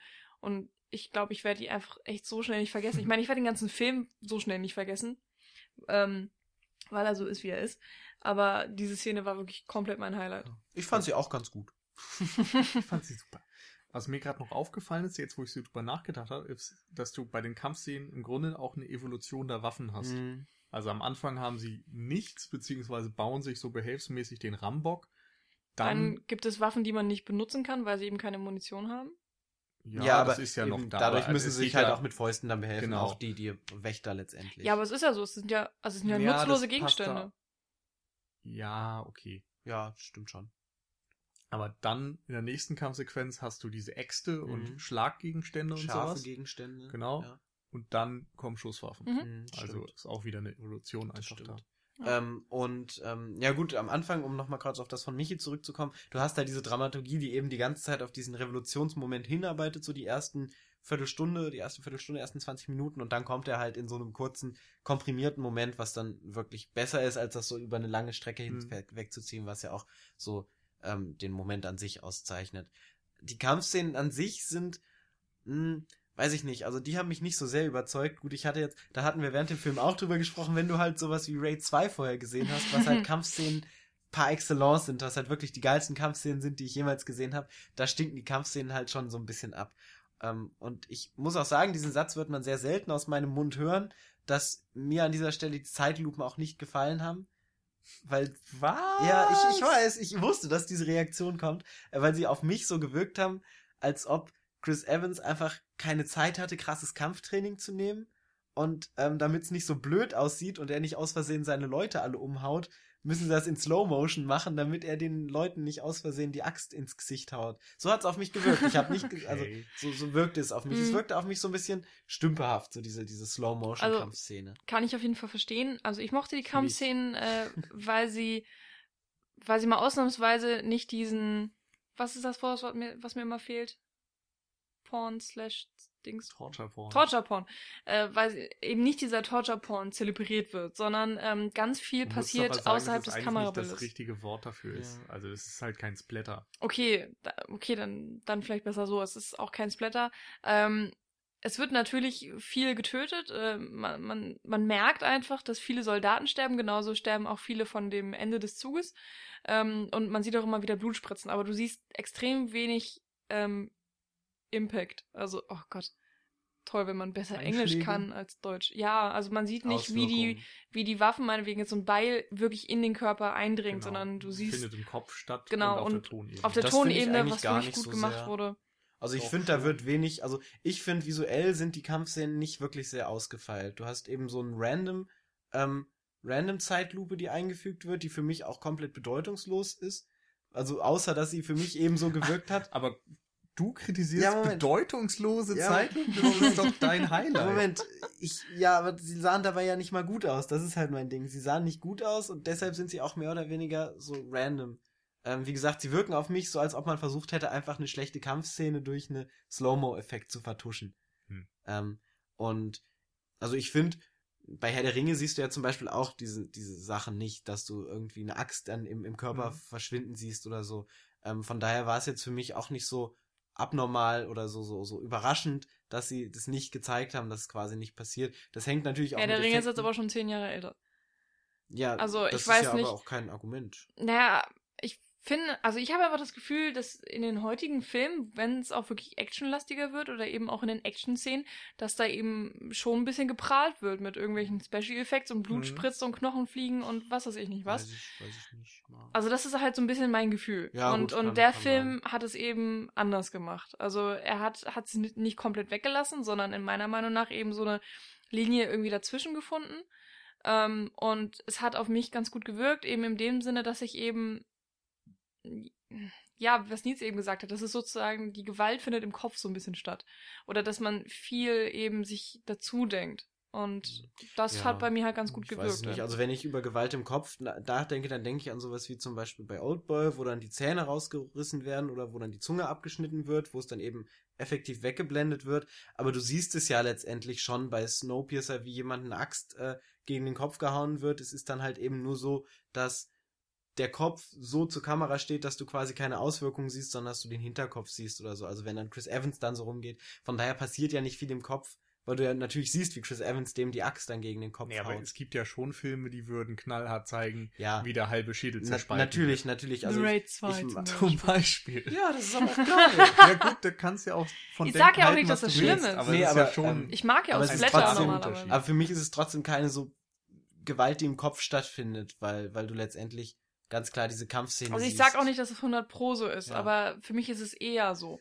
Na gut, aber wir Und- sollten uns auch nicht so auf genau. die Kampfszenen letztendlich Mhm. ver Ich versteifen. möchte die nur noch mal kurz verteidigen. Ich fand sie zwar auch nicht so gut wie Raid 2 meinetwegen, aber ich fand sie schon deutlich besser als das, was ich sonst im Kino geboten bekomme. Dieses Schnippelhickhack la genau. Born. Also du, du kannst jederzeit folgen, du siehst, was passiert. Ich fand die Slow Motion auch eigentlich ziemlich cool, gerade weil Chris Evans so einen geilen Mantel trägt, so einen Trenchcoat irgendwie. Ich habe zuletzt jetzt relativ viel von John Woo gesehen, wo dann irgendwie Chow Yun Fat meistens äh, ja mit schwarzem Trenchcoat Mhm. in Better Tomorrow oder so rumläuft. So Matrix-Style dann auch mit Ja, mit nur Neo. dass Matrix das halt auch nur geklaut hat. Ja, ich sag ja auch. Ich habe ja, auch nichts aber gesagt. man hat, sagt nicht Matrix-Style, man sagt John Woo-Style. Okay, okay. So. aber John Woo hattest du schon erwähnt, deshalb musste ich jetzt Matrix ja, aber. Matrix ist ja nur der Dieb. Darum muss Okay, man Woo okay. erwähnen. So, Kinders. jedenfalls Nils ist doof. fand ich das ziemlich cool. Ich fand das sah echt gut aus, wie er da mit der Axt irgendwie durch die Leute ist und in Slow-Mo mit seinem wehenden Anzug da gekämpft hat. Wie gesagt, nur meine Meinung, aber ja. Ähm, Kommen wir ein, zum nächsten. Eine Sache noch zu den Kampfszenen. Ähm, es ist ja auch so, dass die auch Impact haben auf die Gruppe, die sich da nach vorne bewegt. Das Ja. ist ja auch so, dass Mhm. ähm, die nicht einfach unbeschadet durch diese Kampfszenen durchkommen, sondern dass es auch immer wieder Minimierungs, also dass sie immer wieder minimiert werden, bis dann letztendlich tatsächlich im Endraum nur noch Chris Evans dann dasteht. Mhm. Also und die Asiaten, die beiden ja gut, die stehen ja nicht mehr, also die habe ich jetzt, die stehen ja quasi noch davor, weil die ja auch in dem Kampf währenddessen dann noch mehr oder weniger. Achso, verwuchtet Endraum ist dann für dich direkt bei Wilford. sind. Genau, direkt der bei Maschinenraum Wilfred. Nee, davor. genau. Ich Okay. meinte jetzt komplett ganz am Ende. Ähm, und genau, also es gibt dann zum Beispiel diese, diese schwarze Frau, die stirbt dann irgendwann. Jamie Bell stirbt auch irgendwann. Was da ich werden wir extrem konsequent fand. ja, da werden wir wahrscheinlich noch mal drauf eingehen, auf diese ich Szene. glaub nicht, Weiß ich wenn dann jetzt. Gut, also es gibt dann eben diese Szene, wo Jamie Bell von äh, so einem Zwischenboss, den wir vorhin schon erwähnt hatten, ähm, bedroht wird und in, Gewalt, äh, in, Gewalt, in seiner Gewalt ist und mit einem Messer quasi mehr oder weniger gethreatened bedroht. Hatte ich ja schon gesagt, deshalb hat Ja. es mir kein cooles Und äh, Curtis hat dann die Wahl, entweder er rettet Jamie Bell oder er ähm, kidnappt Tilda Swinton, die Genau. nämlich gerade so ein bisschen weggeschleift wird. Und er entscheidet sich dann dafür, Tilda Swinton ähm, in Gefangenschaft zu nehmen, weil er nämlich mit ihr dann durch den Zug kommt und in weil der er vor allem auch den Konsequenz. Kampf mit ihr erstmal beenden kann. Weil er ein Druckmittel hat. Äh, ja, genau. Ich, ich dachte gerade, hä, den, den Kampf im Abteil jetzt nicht. Ja. Ah, den Ja. auch. Okay, und Ja, weil, weil er dann, Ja, weil okay. er Tilda Swinton unter seiner Gewalt hat und dann Ah, die anderen Leute denken, ist- ja, Und nee. es er, ist so er, Er kompliziert. brüllt in dem Moment sogar noch irgendwie Stop the Fight oder Ja. irgendwas. Mhm, genau. Ähm, Okay, aber und, dadurch und stirbt halt Jamie Bell. Genau. Genau. Und das fand ich extrem konsequent, weil in so vielen anderen Filmen ist es immer so, nein, mein, mein Lieblings-Irgendwas, Halbbruder, dem ich mein ganzes Leben irgendwie verdanke, und na, ich muss ihn Na retten. gut, Und hier war echt die Revolution wichtiger als alles andere. es wird halt ein gewisser Charakter gezeichnet von Chris Evans, dass er dann eben So weit würde ich gar nicht gehen. doch total, dass er dann eben nicht der Mensch ist, der dann so sagt, oh ja, äh, es geht darum, alle zu retten und wir schaffen das alle gemeinsam, sondern er ist halt jemand, der sagt, nein, es geht jetzt ums große Ganze. Es geht darum, dass Mhm. die Revolution vorangeht und da ist Ja, Jamie das- das egal. schon. Ihr Ich- habt beide recht. Ich, ich sehe ihn halt nicht unbedingt als Charakter, ich sehe ihn nicht unbedingt als Curtis, sondern ich sehe ihn immer als jemanden, der für ganz, ganz, ganz viel steht. Ja, ja, natürlich. Insofern hat er für mich dann auch nicht unbedingt natürlich auch- Charakter, sondern Wobei er hat dann. Curtis ja schon auch Charakter bekommt, gerade Ja. durch dieses, naja, gut, dann müssen wir da auch nochmal drüber reden. Am Ende stellt sich ja raus, dass er eben, ja, so früher, bevor Gilliam ihn quasi unter seine Fittiche genommen hat, ein ziemlich schlechter Mensch war. Äh, es herrschte Hunger im Snowpiercer in diesem Zug und es waren viele Leute so weit, dass sie Menschen töten wollten. Mhm. Also die Und- Schwachen wurden gegessen. Genau. Und er sagt, Do you know what I hate most about myself? I know what babies taste like. Nein. Oder machst du noch weiter? Entschuldigung. Weil danach kommt noch was. Was sagt er denn danach? I know that babies smell, äh, taste bad. Glaube ich. Oder so. danach. Ja, irgendwie sowas. Ja. Ja. So, und Ja, das genau, I know what humans taste like Genau and I know sowas. that babies taste bad. Ich glaube, das Best, ist ja. Ja. Genau. Und das ist eben. Und das ist halt schon boah, extrem so böse übel. und gleichzeitig so ein Hammer-Moment, fand ich. Aber sich, Und- Moment, ganz kurz an dieser Sache, aber sich über Käferprotein-Bars beschweren. Hallo, der hat ein fucking Baby gegessen. Das tun aber nur an alle anderen übrigens. Nee, der steht davor und denkt so, oh fuck, der, der, der bricht sich ja fast in dieses Käferding da, nachdem er ein Baby gegessen hat, was auch so ein bisschen inkonsequent Ja, das war ist. ja Jahre vorher. Naja, gut, ich wollte es nur kurz erwähnt haben. Das zählt. Das ist ja zehn Jahre, nee, 18 Jahre Egal. später. Ja, da vergisst man sowas ja schon mal, so ein kleines Baby. Ja. Ja, aber Naja. letztendlich ist es schon, kann sich 17 Jahre später zumindest mal über gewisse Dinge ekeln. Ja, aber letztendlich ist es schon ein Monolog, in dem einfach auch dem Chris Evans extrem viel Charakter Genau. gegeben wird. Wo er auch zeigt, dass er tatsächlich mehr kann, als jetzt so der 0815 Actionheld zu sein. Ich habe ihm das überhaupt nicht abgenommen. Also Ich da, schon. wo er rum. Ich fand ihn echt gut. Also er, er weint halt da so ein bisschen vor sich hin und ich, ich, ich, ich weiß es nicht. Für mich hat das überhaupt nicht Hm. rübergebracht.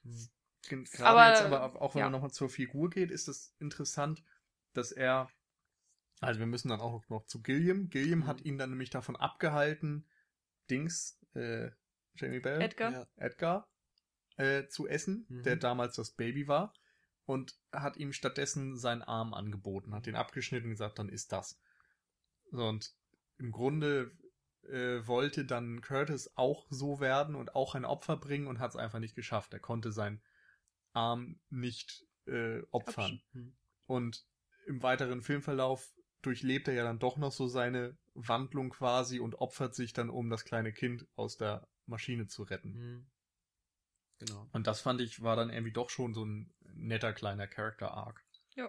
Denn die kleinen Kinder sind nämlich in der Maschine, weil die die exakte Größe haben, um das jetzt nochmal kurz aufzulösen, weil die nämlich die, Groß, äh, die Größe haben, um die Maschine am Laufen zu halten. Die muss ja nach wie vor immer gewartet Mhm. werden, damit die immer läuft. Und dafür braucht man eben kleine Kinder, weil nur kleine Kinder in die Maschine reinpassen. Das war ja auch so übel. Genau. Ja, aber gleichzeitig fand ich genial in dem Moment, wie Wilford das erklärt.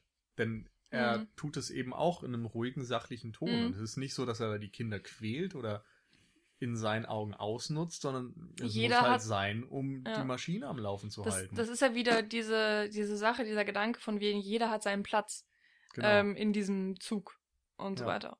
Und Ähm, Äh, genau, und äh, also letztendlich wird auf jeden Fall den, den Charakteren schon noch versucht, so ein bisschen Tiefe zu geben, um die halt so ein bisschen auszustatten. Im Nachhinein natürlich auch Jamie Bell nochmal auszustatten und äh, auch John Hurt dann noch auszustatten. Der dann inzwischen auch getötet wurde von den Leuten, die dann ans Ende des Zuges gekommen sind und ihn dann auch umgebracht haben. Genau. Und dann geht's dann eben um, um so, ich glaube, das hatten wir gerade diese Bestimmung einfach die da im Zentrum der, des Dialogs auch steht, der dann zwischen Chris Evans und, und wie heißt er? Äh, Ed Harris. Ed Harris so. dann äh, um also um Curtis und Wilford. Genau, Curtis Wir springen immer so ein bisschen mit den ja, Schauspielernamen und Charakternamen. Kann mir Charakternamen nicht merken, deshalb okay. bleibe ich bei den Schauspielernamen. Ähm, und genau, dann geht's dann, also es geht um vielleicht da jetzt die Überleitung hm. einfach zu finden. Es geht sehr viel um diese Diskussion. Äh, gibt es eine Bestimmung? gibt es den festen Platz für Menschen in einer Gesellschaft. Das wird am Anfang schon aufgeworfen mit dieser Schuhthematik, dass eben der Schuh immer unten am Fuß zu sein hat und nicht oben auf dem Kopf und dass das immer so bleiben wird und dass man sich da nicht dringend gegen wehren kann. Ja. ja. Das zum Beispiel ist so ein, so, ein, so ein Symbol, was sich durch den ganzen Zug dann durchzieht. und ähm, genau am Ende dann auch wieder aufgegriffen wird, wenn er eben da, darüber redet. Außerdem gibt es so eine natürliche Auslese, beziehungsweise eine künstliche mhm. Auslese, oder sagen oder weniger. Nochmal übergreifender, vielleicht eine Balance muss gewahrt genau, werden. Genau. So eine Regulierung, die äh, vonstatten gekommen, äh, vonstatten gehen muss. Dann geht es nämlich darum, dass diese Menschheit natürlich irgendwann überbevölkert sein würde, wenn sie sich die ganze Zeit in diesem kleinen Raum des Zuges dann mhm. bewegen würden. Und deshalb müssen Menschen getötet werden, damit die Platz machen können für neue Menschen und damit äh, den alten Menschen auch der Lebensraum gewährt werden kann. Und da geht es eben um diese Balance, die im Zentrum steht, bei der auch John Hurt, wir haben es am Anfang auch schon angedeutet oder sogar schon explizit gesagt, seinen Teil zusammen äh, zu tun hatte, indem er eben die Balance auf der anderen Seite der Waage aufrechterhalten hat, indem er von hinten das Ganze gesteuert hat, während Wilford das Ganze von vorne gesteuert hat. Hm. Genau. Und wo dann auch nochmal explizit gesagt wird, dass die Führenden, die Führungsetage mit den Armen zusammenarbeiten muss, um das System am Laufen zu halten. Genau. Was man auch wieder sehr gut metaphorisch auf diverse Systeme anwenden könnte. Ob das nun der Kommunismus ist, wo ja auch die immer die Arbeit der Schicht als die starke Klasse gesehen wurde. Drittes Reich, die NSDAP auch als Arbeiterpartei, die irgendwie dadurch zumindest zu Beginn ihre Stärke gefunden hat und irgendwie immer so von den Armen oder den Arbeitern gespeist wurde, auch wenn natürlich dann letztendlich alle Schichten mit beteiligt waren. Ja, also mich hat das Ganze, vielleicht nochmal so an Matrix-Thematik zu bleiben, auch sehr an Matrix erinnert, weil das ist auch so ein Thema, was in der Matrix immer, also ich glaube im zweiten Film wird das sehr intensiviert, dass du eben diese Maschinen hast, die alles am Laufen halten wollen, mhm. aber dass du eben, um das Ganze im Gleichgewicht zu halten, auch immer noch die, die Rebellion brauchst, die das Ganze irgendwie antreibt, wo dann Neo quasi als zentraler Punkt diese Balance zwischen den Maschinen und der Rebellion mehr oder weniger antreibt. Das greift es so ein bisschen auf mhm. und äh, bringt es auf so eine nicht ganz so abgehobene Ebene in, in diesem Zug letztendlich dann zu tragen. Dass du, wie gesagt, beide Kräfte brauchst, um, um eben diese Mitte zu finden. Und John Hurt reguliert das, wie gesagt, von hinten und hat auch stets einen Telefonkontakt zu Wilford nach vorne. Ja. Und genau. eben diese Nachrichten genau, die dann von Wilford kommen, um eben auch so diese Balance zu halten, indem genau. er eben diese Revolution anzettelt, damit es eben Leichen mhm. gibt, damit dann die, die, das Gleichgewicht und vor allen Dingen die Menschenmasse bleibt. Über genau. die würde ich vielleicht ganz kurz reden wollen, über die Zettel. Ja, klar. Ähm, also die werden ja immer in diesen Kapseln äh, durch das Essen geschleust und so weiter. Und ähm, den allerersten Zettel, den sie kriegen, ähm, der wird gar nicht gezeigt. Das weiß ich noch. Das, der Zuschauer sieht nicht, was da drauf stand. Das ist halt so ein kleines Mysterium und es geht dann natürlich auf die Revolution in irgendeiner Form. Und ähm, das wird dann auch nachher nicht mehr gesagt. Und danach, ähm, ich, oh, ich weiß nicht mehr, es gibt drei Zettel. Der eine, da steht Water drauf, äh, weil dann so der Impuls kommt, okay, wenn wir den Wassertrakt einnehmen, dann haben wir auch Kontrolle über den Zug, was dann ja nicht funktioniert, aber egal. Ja. Danach kommt einer, da steht drauf Blood. Und ich glaube, danach kam die krasse Kampfszene, wo dann irgendwann das Licht ausgeht. Nee, nee das, ist, das war in der Schulszene, da genau. kam das Blatt nämlich. Ah, okay, äh, in der Schulszene. Chris Evans macht ein Ei auf, mhm. findet darin dieses Blattding und in dem Moment greift die Lehrerin die Knarre aus Quasi dem Ei. als Foreshadowing vor, der, vor dem Massaker, was dann kommt. Genau, danach. und der dritte, ihr das noch? Er findet nämlich noch einen Trust? Im, nee, Truth? Train. Oder Train? Ich glaube, es stand Train tatsächlich drauf. Den kriegt er von Wilford. Das ist dann so von wegen, hier, ich habe die Zettel weitergegeben, Stimmt. jetzt kriegst du den allerletzten, das ist Train. Und ich krieg noch nicht so ganz raus, was das alles bedeutet. Weil ich mir irgendwie sicher bin, okay, irgendwas steckt dahinter. Äh, vielleicht auch so eine weiß ich nicht, so eine Art Hierarchie von wegen erst war die Menschheit nur Wasser und dann irgendwann kam Blut dazu im Sinne von die Menschen sind wirklich äh, die körperlichen Menschen, wie wir heute vielleicht auch sind. Also wenn man jetzt die Evolution weitergeht. Und sozusagen, dass das Ende dieser Evolution oder eben der momentan höchste Punkt ist jetzt dieser Zug.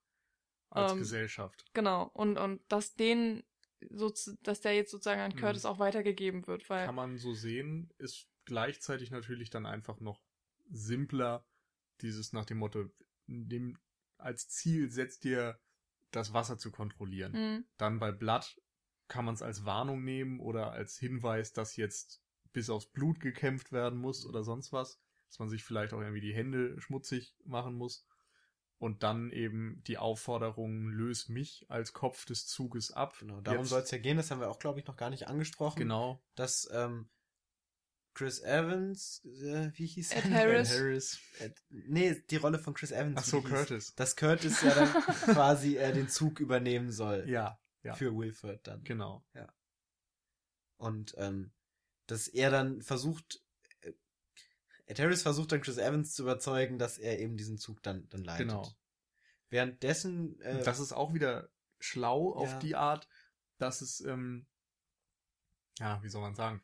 Also eigentlich ist die Revolution natürlich zu dem Zweck da, um das System zu stürzen mhm. und Ed Harris versucht dann Curtis, also ah, Chris Evans, deutlich zu machen, dass es nur dieses System gibt, dass es kein anderes System gibt. Also entweder dies oder gar keins. Mhm. Oder die Menschheit scheitert einfach. Mhm. Und er kann sich jetzt überlegen, ob er wieder zurückgeht oder ob er ihn ablöst quasi. Mhm. Genau. Das Interessante ist, dass man ja gleichzeitig ähm, sieht, wie im hinteren Teil des Zuges äh, alle wieder unter Kontrolle gebracht sind und du hast äh, Soldaten mit funktionierenden Waffen, weil tatsächlich ja immer noch äh, Munition da war. Und ähm, man hat so ein bisschen das Gefühl, okay, es war eigentlich umsonst. Äh, also Chris Evans hat es nach vorne geschafft und mhm. ich habe wirklich gedacht, dass er die Aufgabe übernimmt tatsächlich. Ich habe gedacht, dass mhm. er, dass er aufgibt, dass er sich entweder selbst umbringt oder was auch immer. Und ähm, es Aber war ist ja auch gerade wieder diese typische historische Wahrheit, sag ich mal, dass immer wieder, ja. wenn es Menschen schlecht ging, Revolutionen kamen und im Grunde haben sie nur so ein paar Leuten genützt, aber nicht der breiten Masse. Die, ja. die, die Armen blieben immer noch arm. Ich meine, es das heißt ja auch einfach, die Geschichte wiederholt sich. Genau. Ähm, und, und das, und das ist hier halt.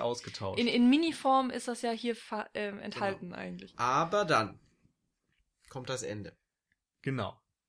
Und ähm, da ist ja das, was äh, Nils gerade schon angesprochen hat, dass ähm, Chris Evans Curtis, dass Curtis sich dann ähm, zum ersten Mal opfert, was zu tun und eben nicht mehr nach diesem Ziel strebt, was er gemacht hat, dass er, als er, dass er dann Jamie Bell zum Beispiel opfert für dieses Ziel ähm, und selber nicht sein, sein, sein Gewinn von Tilda Swinton quasi opfert, sondern da opfert er sich jetzt als erstes mal selber, indem er in die Maschine nach unten greift und das Kind von der schwarzen Frau, die er, dass er das, die ganze Zeit retten wollte, was er ihr auch versprochen hat, dann da rauszieht und ähm, somit diese ganze Maschine zum Stoppen bringt und das resultiert dann in dem Entgleisen und in dem Umherwirbeln ah, noch nicht von ganz. dem Zug. Was kommt denn dazwischen? Naja, eigentlich äh, haben ja die Koreaner diesen riesigen Block von Chrono, Chro Chronol. Chronol, ne? was sie gesammelt haben und er macht dann daraus eine riesige Bombe und klebt es an die Tür und lässt es explodieren. Ja, aber genau. davon geht ja nicht der ganze Zug kaputt. Ich glaube, nee, weil dann kommt die Lawine und dann werden sie von der Lawine Ach überrollt. Ach ja, stimmt, von dem, von dem, von dem, von dem. Ja, ja. weil äh, die Maschine Nein, ja. läuft erstmal noch ein bisschen weiter. Du siehst dann ja auch, dass dieses eine silberne Dings rausgefahren ja, wird und dann mhm. kommt das zweite Kind, klettert stimmt. dann da rein, dann fährt es wieder zurück. Also, ähm, aber man kann schon sagen, dass Chris Evans sich dafür entscheidet, genau, den das Zug schon. entgleisen zu lassen. Also es wäre früher oder später wäre es irgendwie passiert. Er wäre wahrscheinlich einfach stehen geblieben, sagen wir jetzt mal. Naja, es ist einfach, also seine Entscheidung ist vielleicht eine metaphorische, die sich äußert in diesem Explodieren des Zuges. Und da sind nun mal die Koreaner die, die das in dem Moment gerade in Gang bringen können. Und um, die ja auch die ganze Zeit danach gestrebt haben, diesem System zu entfliehen. Und in diesem Moment setzt der Film ja quasi ein Statement, in dem er eben letztendlich diese Gesellschaftsstruktur irgendwie zum Verdammten, also dass es irgendwann der große Knall kommt und diese Gesellschaftsstruktur dann in sich zerfallen wird, Eben, weil dies alles so festgefahren ist, weil es eben immer, ja, das ist auch so ein, weiß ich nicht, so ein utilitaristischer Grundgedanke, dass es eben die, die niederen Menschen braucht und die oberen Menschen, diese oberen Schichten, damit alles in der Balance gehalten wird. Ähm, und das zerbricht letztendlich in diesem Moment, wo es dann ähm, der, der Zug entgleist. Genau, das ist so die, hm. das Statement, was ich dem Film jetzt einfach mal zurechnen würde, was er in dem Moment setzen will. Ähm, genau, habt ihr dazu was zu sagen? Also interessant erstmal finde ich da, dass wir im Wesentlichen zwei Überlebende sehen. Mhm. Also der Zug entgleist komplett mhm. und stürzt ab Aber und sonst wie. Moment. Und es gibt dann einmal die, das koreanische Mädel und den kleinen schwarzen Jungen, den Chris Evans gerettet hat. Und das sind die beiden, die aus dem Zug treten. Ansonsten sehen wir keinen mehr. Die haben, sind vielleicht alle tot. Ich würde es mal so interpretieren. Mhm. Und vor, und sie werden im Grunde auch dadurch gerettet, dass äh, Chris Evans und der Koreaner, der Vater, ähm, sich schützend um die stellen. Mhm. Und ich weiß nicht, inwieweit das eine Bedeutung hat oder Zufall ist, aber es ist schon interessant, dass man sagen kann, so der weiße Mann ist tot. Mhm, das habe ich mir auch gedacht, tatsächlich. Überlebt dann eben eine Asiatin und ein kleiner schwarzer Junge. Ja, und es mhm. hat halt auch wieder so was Adam und Eva-mäßiges, wenn sie dann das da auch. rauskommen. Also so das Gründen einer neuen äh, Welt mehr oder weniger. Genau, ja, ich meine, der ganze Planet ist halt auch weiß und weiß ist immer auch so ein Zeichen von Hoffnung, von Reinheit und ähm, ja. ja, wobei also das würde ich an dieser Stelle jetzt nicht sagen, weil der Planet war vorher die ganze Zeit schon weiß und auch davor ja. war keine Hoffnung und keine Reinheit. Ja, aber da war es halt nicht deren Welt, da war halt deren Welt der Zug und der hatte ja auch diese ganzen verschiedenen Facetten und Ähnlichkeiten und ich meine, mhm. du siehst halt dann ja wirklich am Ende, wie sie da im Schnee stehen und erstmal sie erfrieren nicht, sondern sie schaffen es ein paar Minuten also da zu überleben und zu atmen. Hat der Vater recht anscheinend recht genau. gehabt und das Klima ist wirklich annehmbar. Und dann hm. siehst du eben diesen, diesen Eisbären und irgendwie so eine Schneeflocke runterfallen. Und das ist für mich halt schon extrem idealisiert und das soll für mich auch äh, Hoffnung und, und was weiß ja. ich nicht ausdrücken. Aber die Schneeflocke zum Beispiel, die ja dann auch so den Abspann untermalt, dieses leichte Schneegestöber, das ist genau das gleiche, was wir am Vorspann sehen. Mhm. Insofern könnte man auch sagen, der Kreis wiederholt sich. Also es geht wieder los. Ja.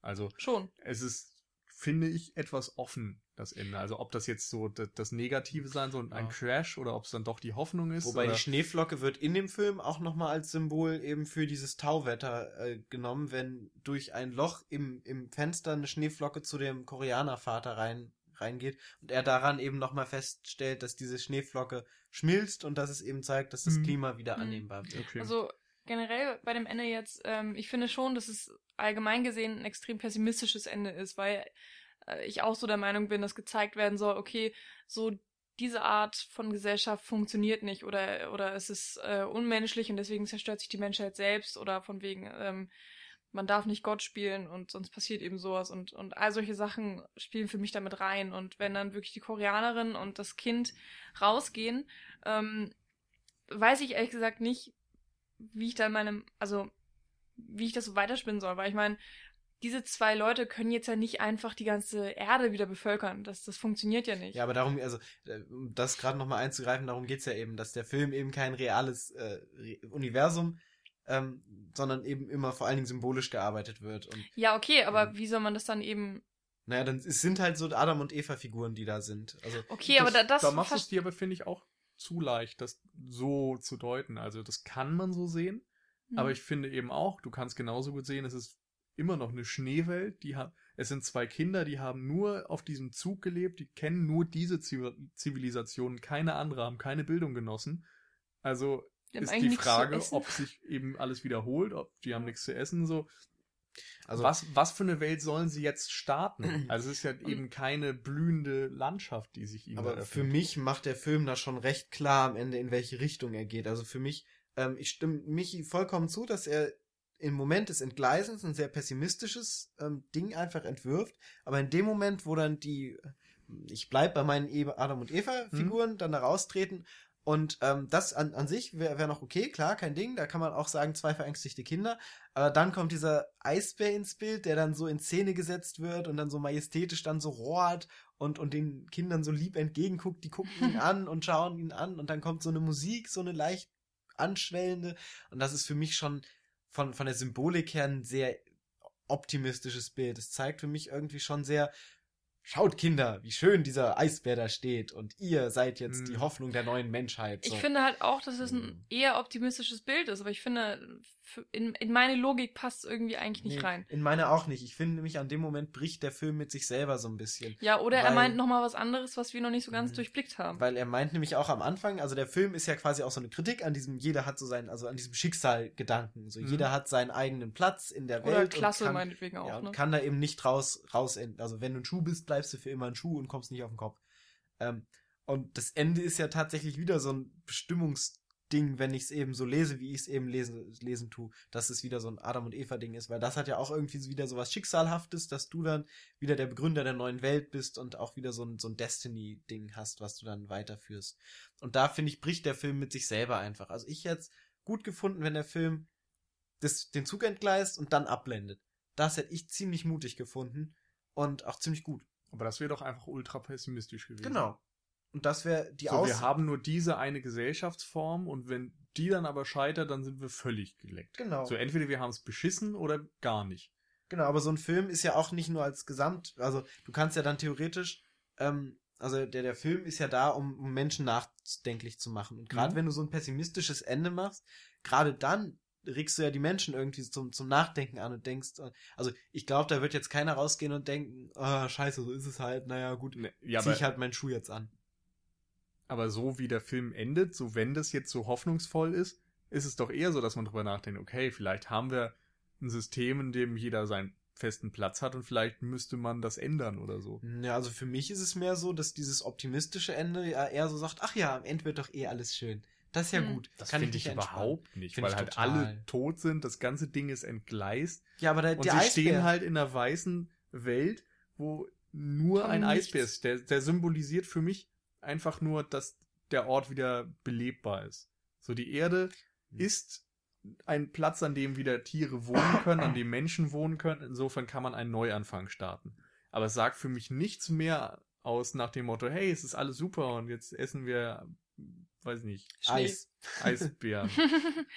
ähm, Keine Ahnung. Ja, also ich, ich meine, ich kann da jetzt auch nicht kein, keine klare Stringenz mir irgendwie rausziehen. Ich bin mit dem Ende echt hin und her gerissen, aber ähm, vielleicht symbolisiert es einfach wirklich nur so einen Neuanfang. Also auch nicht unbedingt optimistisch, sondern auch vielleicht in der Form, ähm, das, das kleine Kind hat überlebt, so die vielleicht auch so die Unschuld hat in irgendeiner mhm. Form wieder lebt, äh, überlebt und und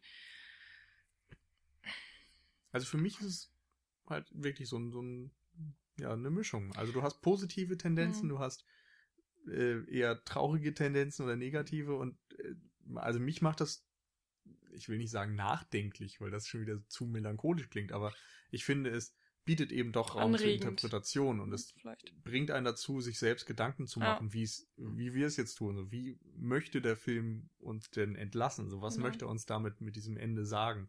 Und das finde ich extrem cool eigentlich. Und da, da mag ich das Ende sehr, dass es mhm.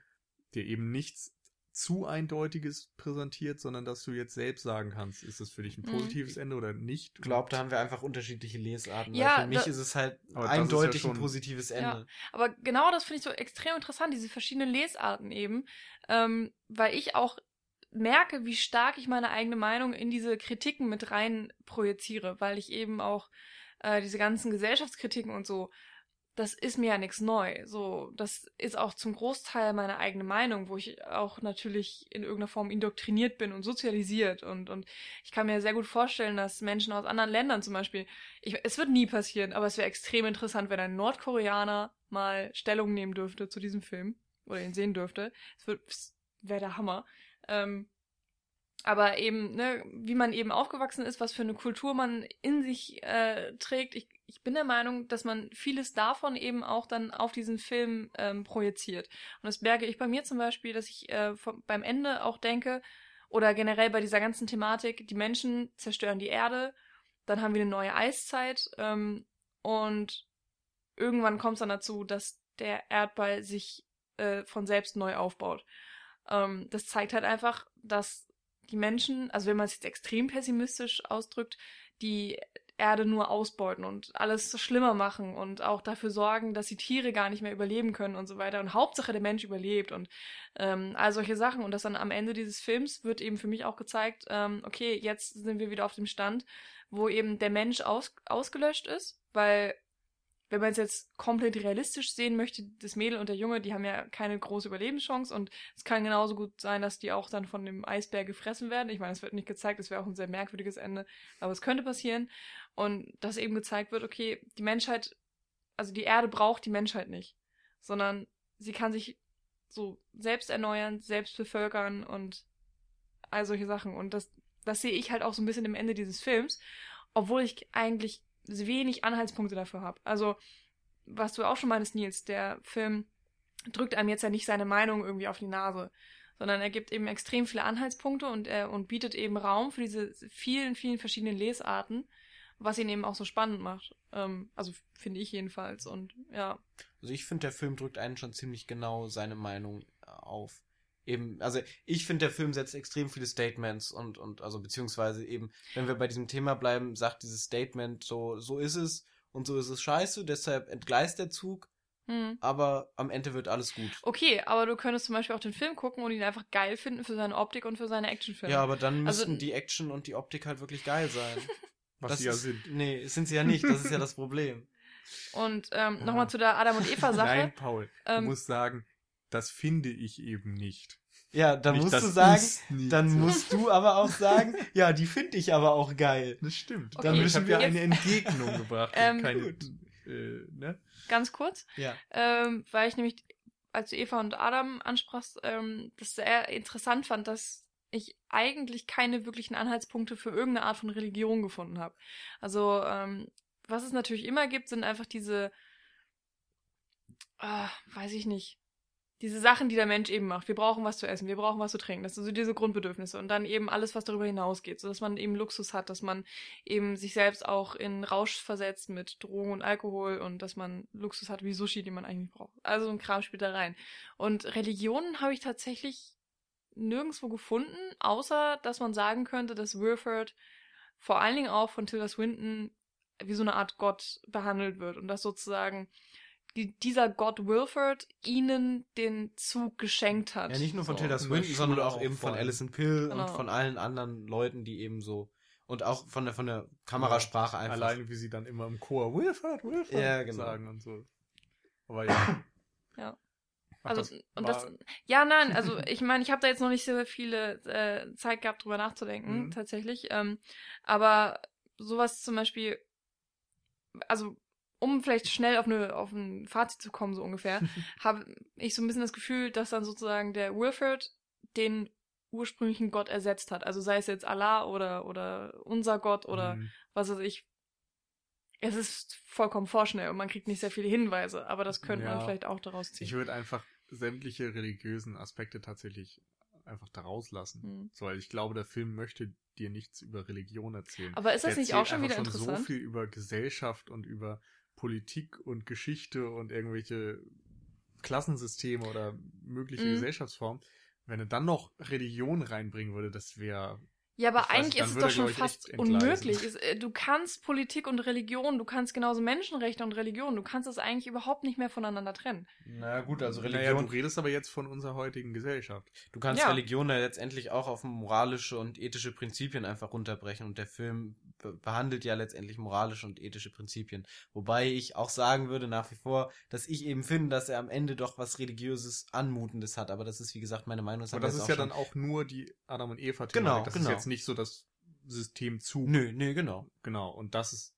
mir halt wichtig, sag ich mal, dass ähm, da eigentlich keine religiösen Tendenzen, finde ich, drin sind. Man kann natürlich drüber reden, wie du sagtest, ob Wilford jetzt eine gottähnliche Figur ist, aber ich finde, da muss man nicht den Bogen schlagend sagen, er hat den Gott ersetzt oder so, weil ich weiß nicht, ich tue mich schwer damit eben zu sagen, dass dieses System auch dann unsere Gesellschaft ja dann in dem Sinne ersetzen muss, damit Wilford den Gott, den du angesprochen hast, ersetzen muss. Also und letztendlich, wie gesagt, sind Religionen ja auch nichts anderes als eine gewisse Anhäufung von moralischen und äh, philosophischen Ethiken und und und äh, Grundgedanken, die dann eben die äh, ja Grundfesten der, der Reli verschiedenen Religionen. Also es gibt ja so die goldenen Regeln und so in den Ja, aber dazu kommt ja immer noch der Glaube an etwas. Also ja. klar, es sind Regeln und Moralen und was weiß ich, aber es ist auch immer noch der Glaube an etwas Übernatürliches, das uns geschaffen hat. Und ich finde, das steht halt nochmal so da drüber. Also außerhalb von diesen Moralen und Ethik und so hm, weiter. Ja. Aber dieses aber, Übernatürliche steht, steckt eben meiner Meinung nach nicht in mhm. Snowpiercer. Ja. ja, das, das stimmt, das ähm, sehe ich auch ähnlich, weshalb ich mit diesen, oder diesen Punkt auch überhaupt generell so interessant finde, weil, ja, weil ich wirklich der Meinung bin, dass es eigentlich, also dass Religion, dass es fast unmöglich ist, das auszuschließen und dieser Film macht es fast perfekt und so. Ja. Und Raid 2 hatte auch wenig Religion, tatsächlich. also die Frage und allein, Crank, ob, ob dieses Auslassen der Religion auch schon wieder ein Kommentar ist oder ob, ob, es einfach nur Zufall ist und keine Ahnung. Ich weiß gar nicht, ich glaube, es liegt einfach an dem Fokus, den sich der Film ja. gesetzt hat. Ganz das einfach. Ich auch. Also, wir haben ja schon gesagt, dass es letztendlich eine symbolische Metapher ist für, eine symbolische Metapher ist auch so eine Doppelung. äh, eine, eine, Metapher ist, die sich auf ein ähm, ja, Gedankenexperiment eben konzentriert, in dem eben dieses, dieses, diese moralische, philosophische Grundgedanken dieser, dieser Gesellschaft einfach in so einem kleinen Rahmen dargestellt mhm. wird. Und eben auf diesen einen Gedanken konzentriert, wie diese Gesellschaft funktioniert miteinander. Und ähm, genau, das ist so der, der Gedanke, der dem Film, glaube ich, zugrunde liegt und auf mehr konzentrieren kann er sich auch einfach nicht, weil sonst wird es eben zu groß. Er hat sich ja schon eben diesen engen Rahmen gestreckt in der, ja. gesteckt in der Prämisse. Ja, ja ich finde es wirklich krass, was in diesen zwei Stunden, die der Film lang ist, was da alles drinsteckt. Also, ich meine, ihr könnt mal raten, wie lange der Podcast jetzt schon geht. Wie lang? Ich weiß nicht, zwei Stunden? Zwei Stunden. Ah, oh, fuck. Und äh, wir, wir könnten, glaube ich, einfach noch länger reden. Also, ähm, aber ich glaube, langsam sind wir tatsächlich ja, okay. so weit, dass wir sagen können, wir haben die wesentlichen Aspekte ja. abgedeckt. Das auf jeden Fall. Aber trotzdem, ähm, mir ist auch immer wieder beim Sichten aufgefallen, was in den Dialogen steckt. Also zum Beispiel Edgar und Curtis reden irgendwie miteinander und äh, sie analysieren irgendwie gerade die Situation und bereden, was sie machen wollen. Und das, wenn man das nur auf den Film zieht, dann denkt es so, ah, okay, wir müssen jetzt von A nach B. Und wenn man dann aber weiterdenkt und wenn man sagt, okay, was möchte das aussagen, dann, dann kannst du ein komplett neues Fass aufmachen und ähm, das auf tausend Sachen beziehen. Und, und das ja. hat man bei so vielen Dialogzeilen und es hört und hört einfach nicht auf. Und dann hat man es genauso auch nochmal in der Bildsprache oder eben wie die äh, Charaktere ge gezeichnet sind und so weiter und so fort. Also es ist einfach von vorne bis hinten durchstrukturiert, ähm, weshalb dieser Podcast auch so lange geht, weil wir einfach sozusagen, wir wollten auch jedes Detail irgendwie durchgehen. Also sei es jetzt die Optik oder was auch immer. Alle, alles, was irgendwie mit reinspielt. Ähm, und das ist bei diesem Film einfach alles, habe ich das Gefühl. Also es gibt nichts, was man wirklich rauslassen kann, weil es nichtig ist. War das schon fast so ein Fazit von dir? Es hat so ein bisschen angemutet. Ja. Mm, Magst du noch, noch was dazu ganz. Wenn du weißt, dass das jetzt dein Fazit ist, was würdest du noch sagen wollen? Okay, ähm, also ich, ich mag den Film auf jeden Fall sehr und ich habe ähm, Bock, den zu gucken, auch obwohl das jetzt kein wirklicher Film ist, den man einfach nur so genießen kann, sondern ähm, man kommt nicht drum hin, äh, wirklich nachzudenken. Also, also mir ging es jedenfalls so. Ich, ich konnte nicht einfach nur ähm, gucken, was, was äh, Curtis da macht, sondern, sondern, ich weiß nicht, ich habe sofort angefangen, drüber nachzudenken und zu analysieren. Ähm, das finde ich aber sehr cool und ähm, meiner Meinung nach gibt es echt wenige Filme, die das in so einer ähm, so eine Härte auch machen. Also jeder Film oder viele, viele, viele Filme haben immer noch so eine Message hinten dran oder, oder wollen was aussagen. Und der Film ist irgendwie Aussage in Reinform. Und ähm, irgendwie finde ich das alles ziemlich cool, wie das miteinander verbunden ist. Und ich bin sehr, sehr fasziniert von dem Film. Auch wenn, ja, die schauspielerische Leistung jetzt von von Chris Evans. Chris Evans, danke jetzt nicht so der Hammer war, aber war okay. Das Einzige, was mich tatsächlich gestört hat. Skateboard ist ja besser aufgehoben. das Einzige, was mich tatsächlich gestört hat, äh, waren die animierten Außenaufnahmen. Ähm, die waren unfassbar schlecht animiert. Äh, das, das sah aus wie ein Videospiel und in, in ganz schlecht gemeint. Also, weiß ich nicht. Muss man halt, ja, drüber hinwegsehen. Mein Gott, dann hatten sie da vielleicht nicht genug Geld für. Ich weiß es nicht. Ähm, ja. Oh Gott, ich wollte bestimmt noch irgendwas sagen. Keine Ahnung. Dann überleg mal weiter, während wir unser Fazit abliefern. Ja. Nee, ich, keine Ahnung. Ich mag den Film, ich kann ihn nur weiterempfehlen. super Ding.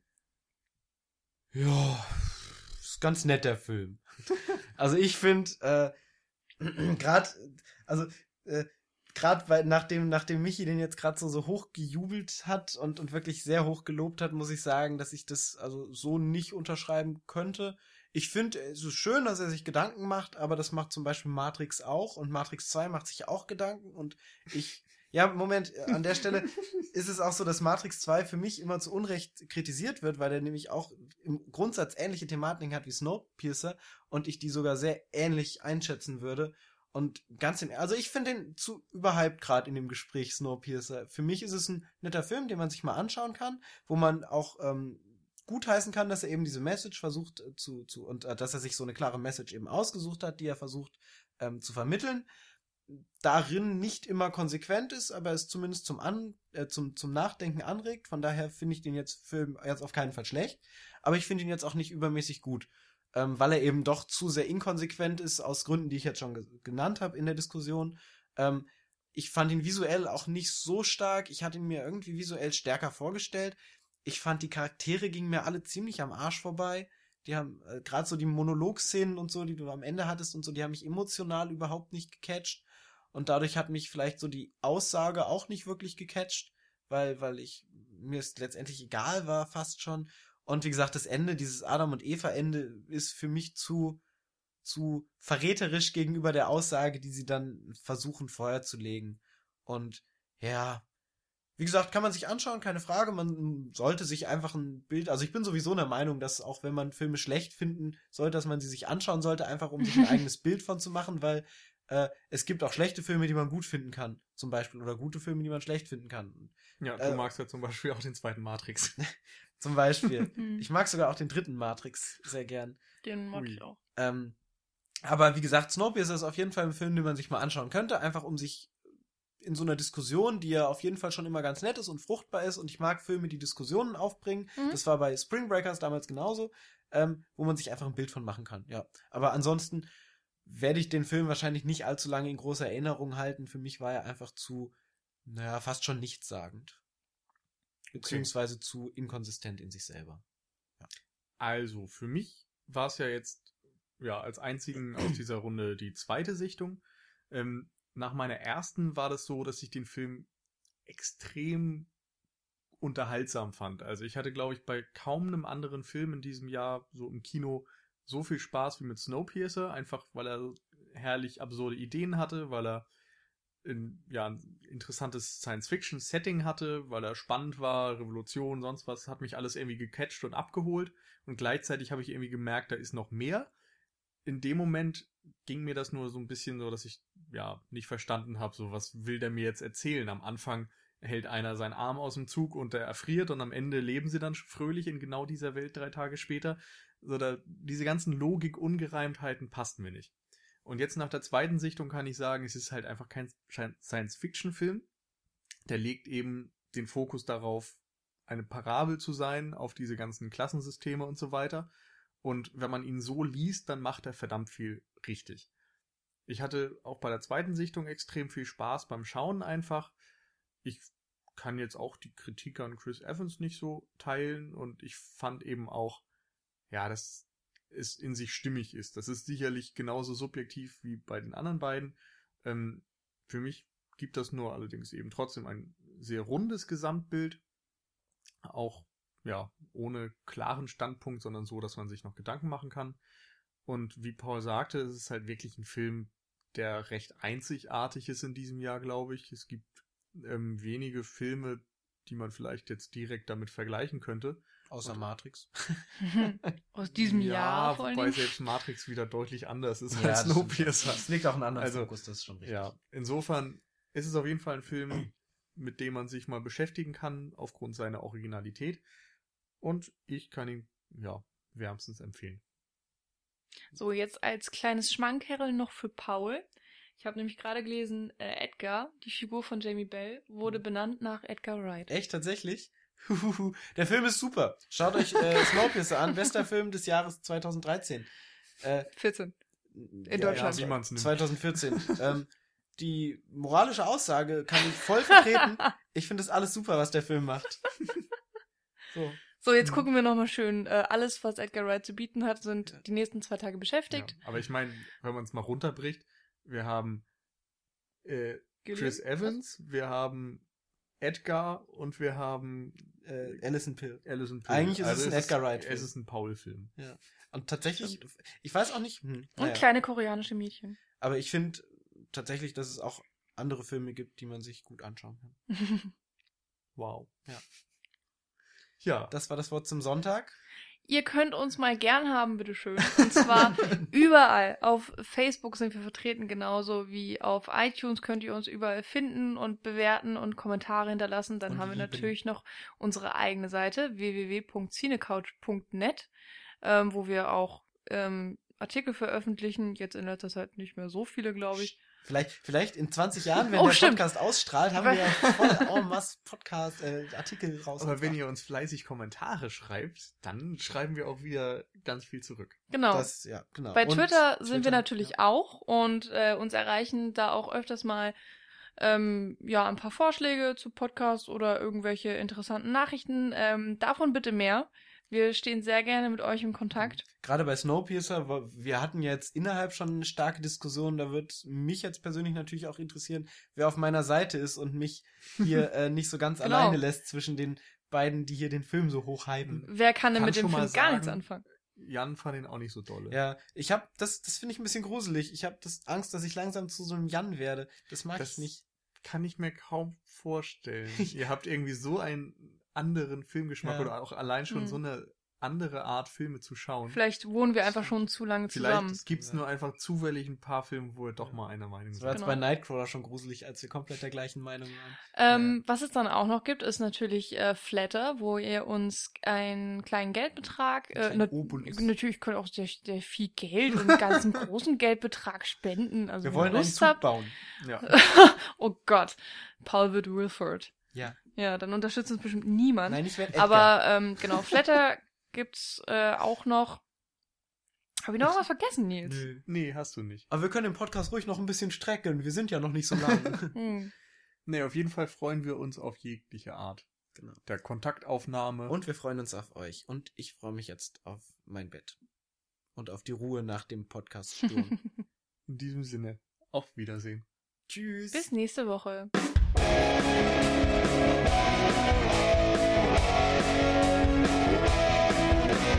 Thank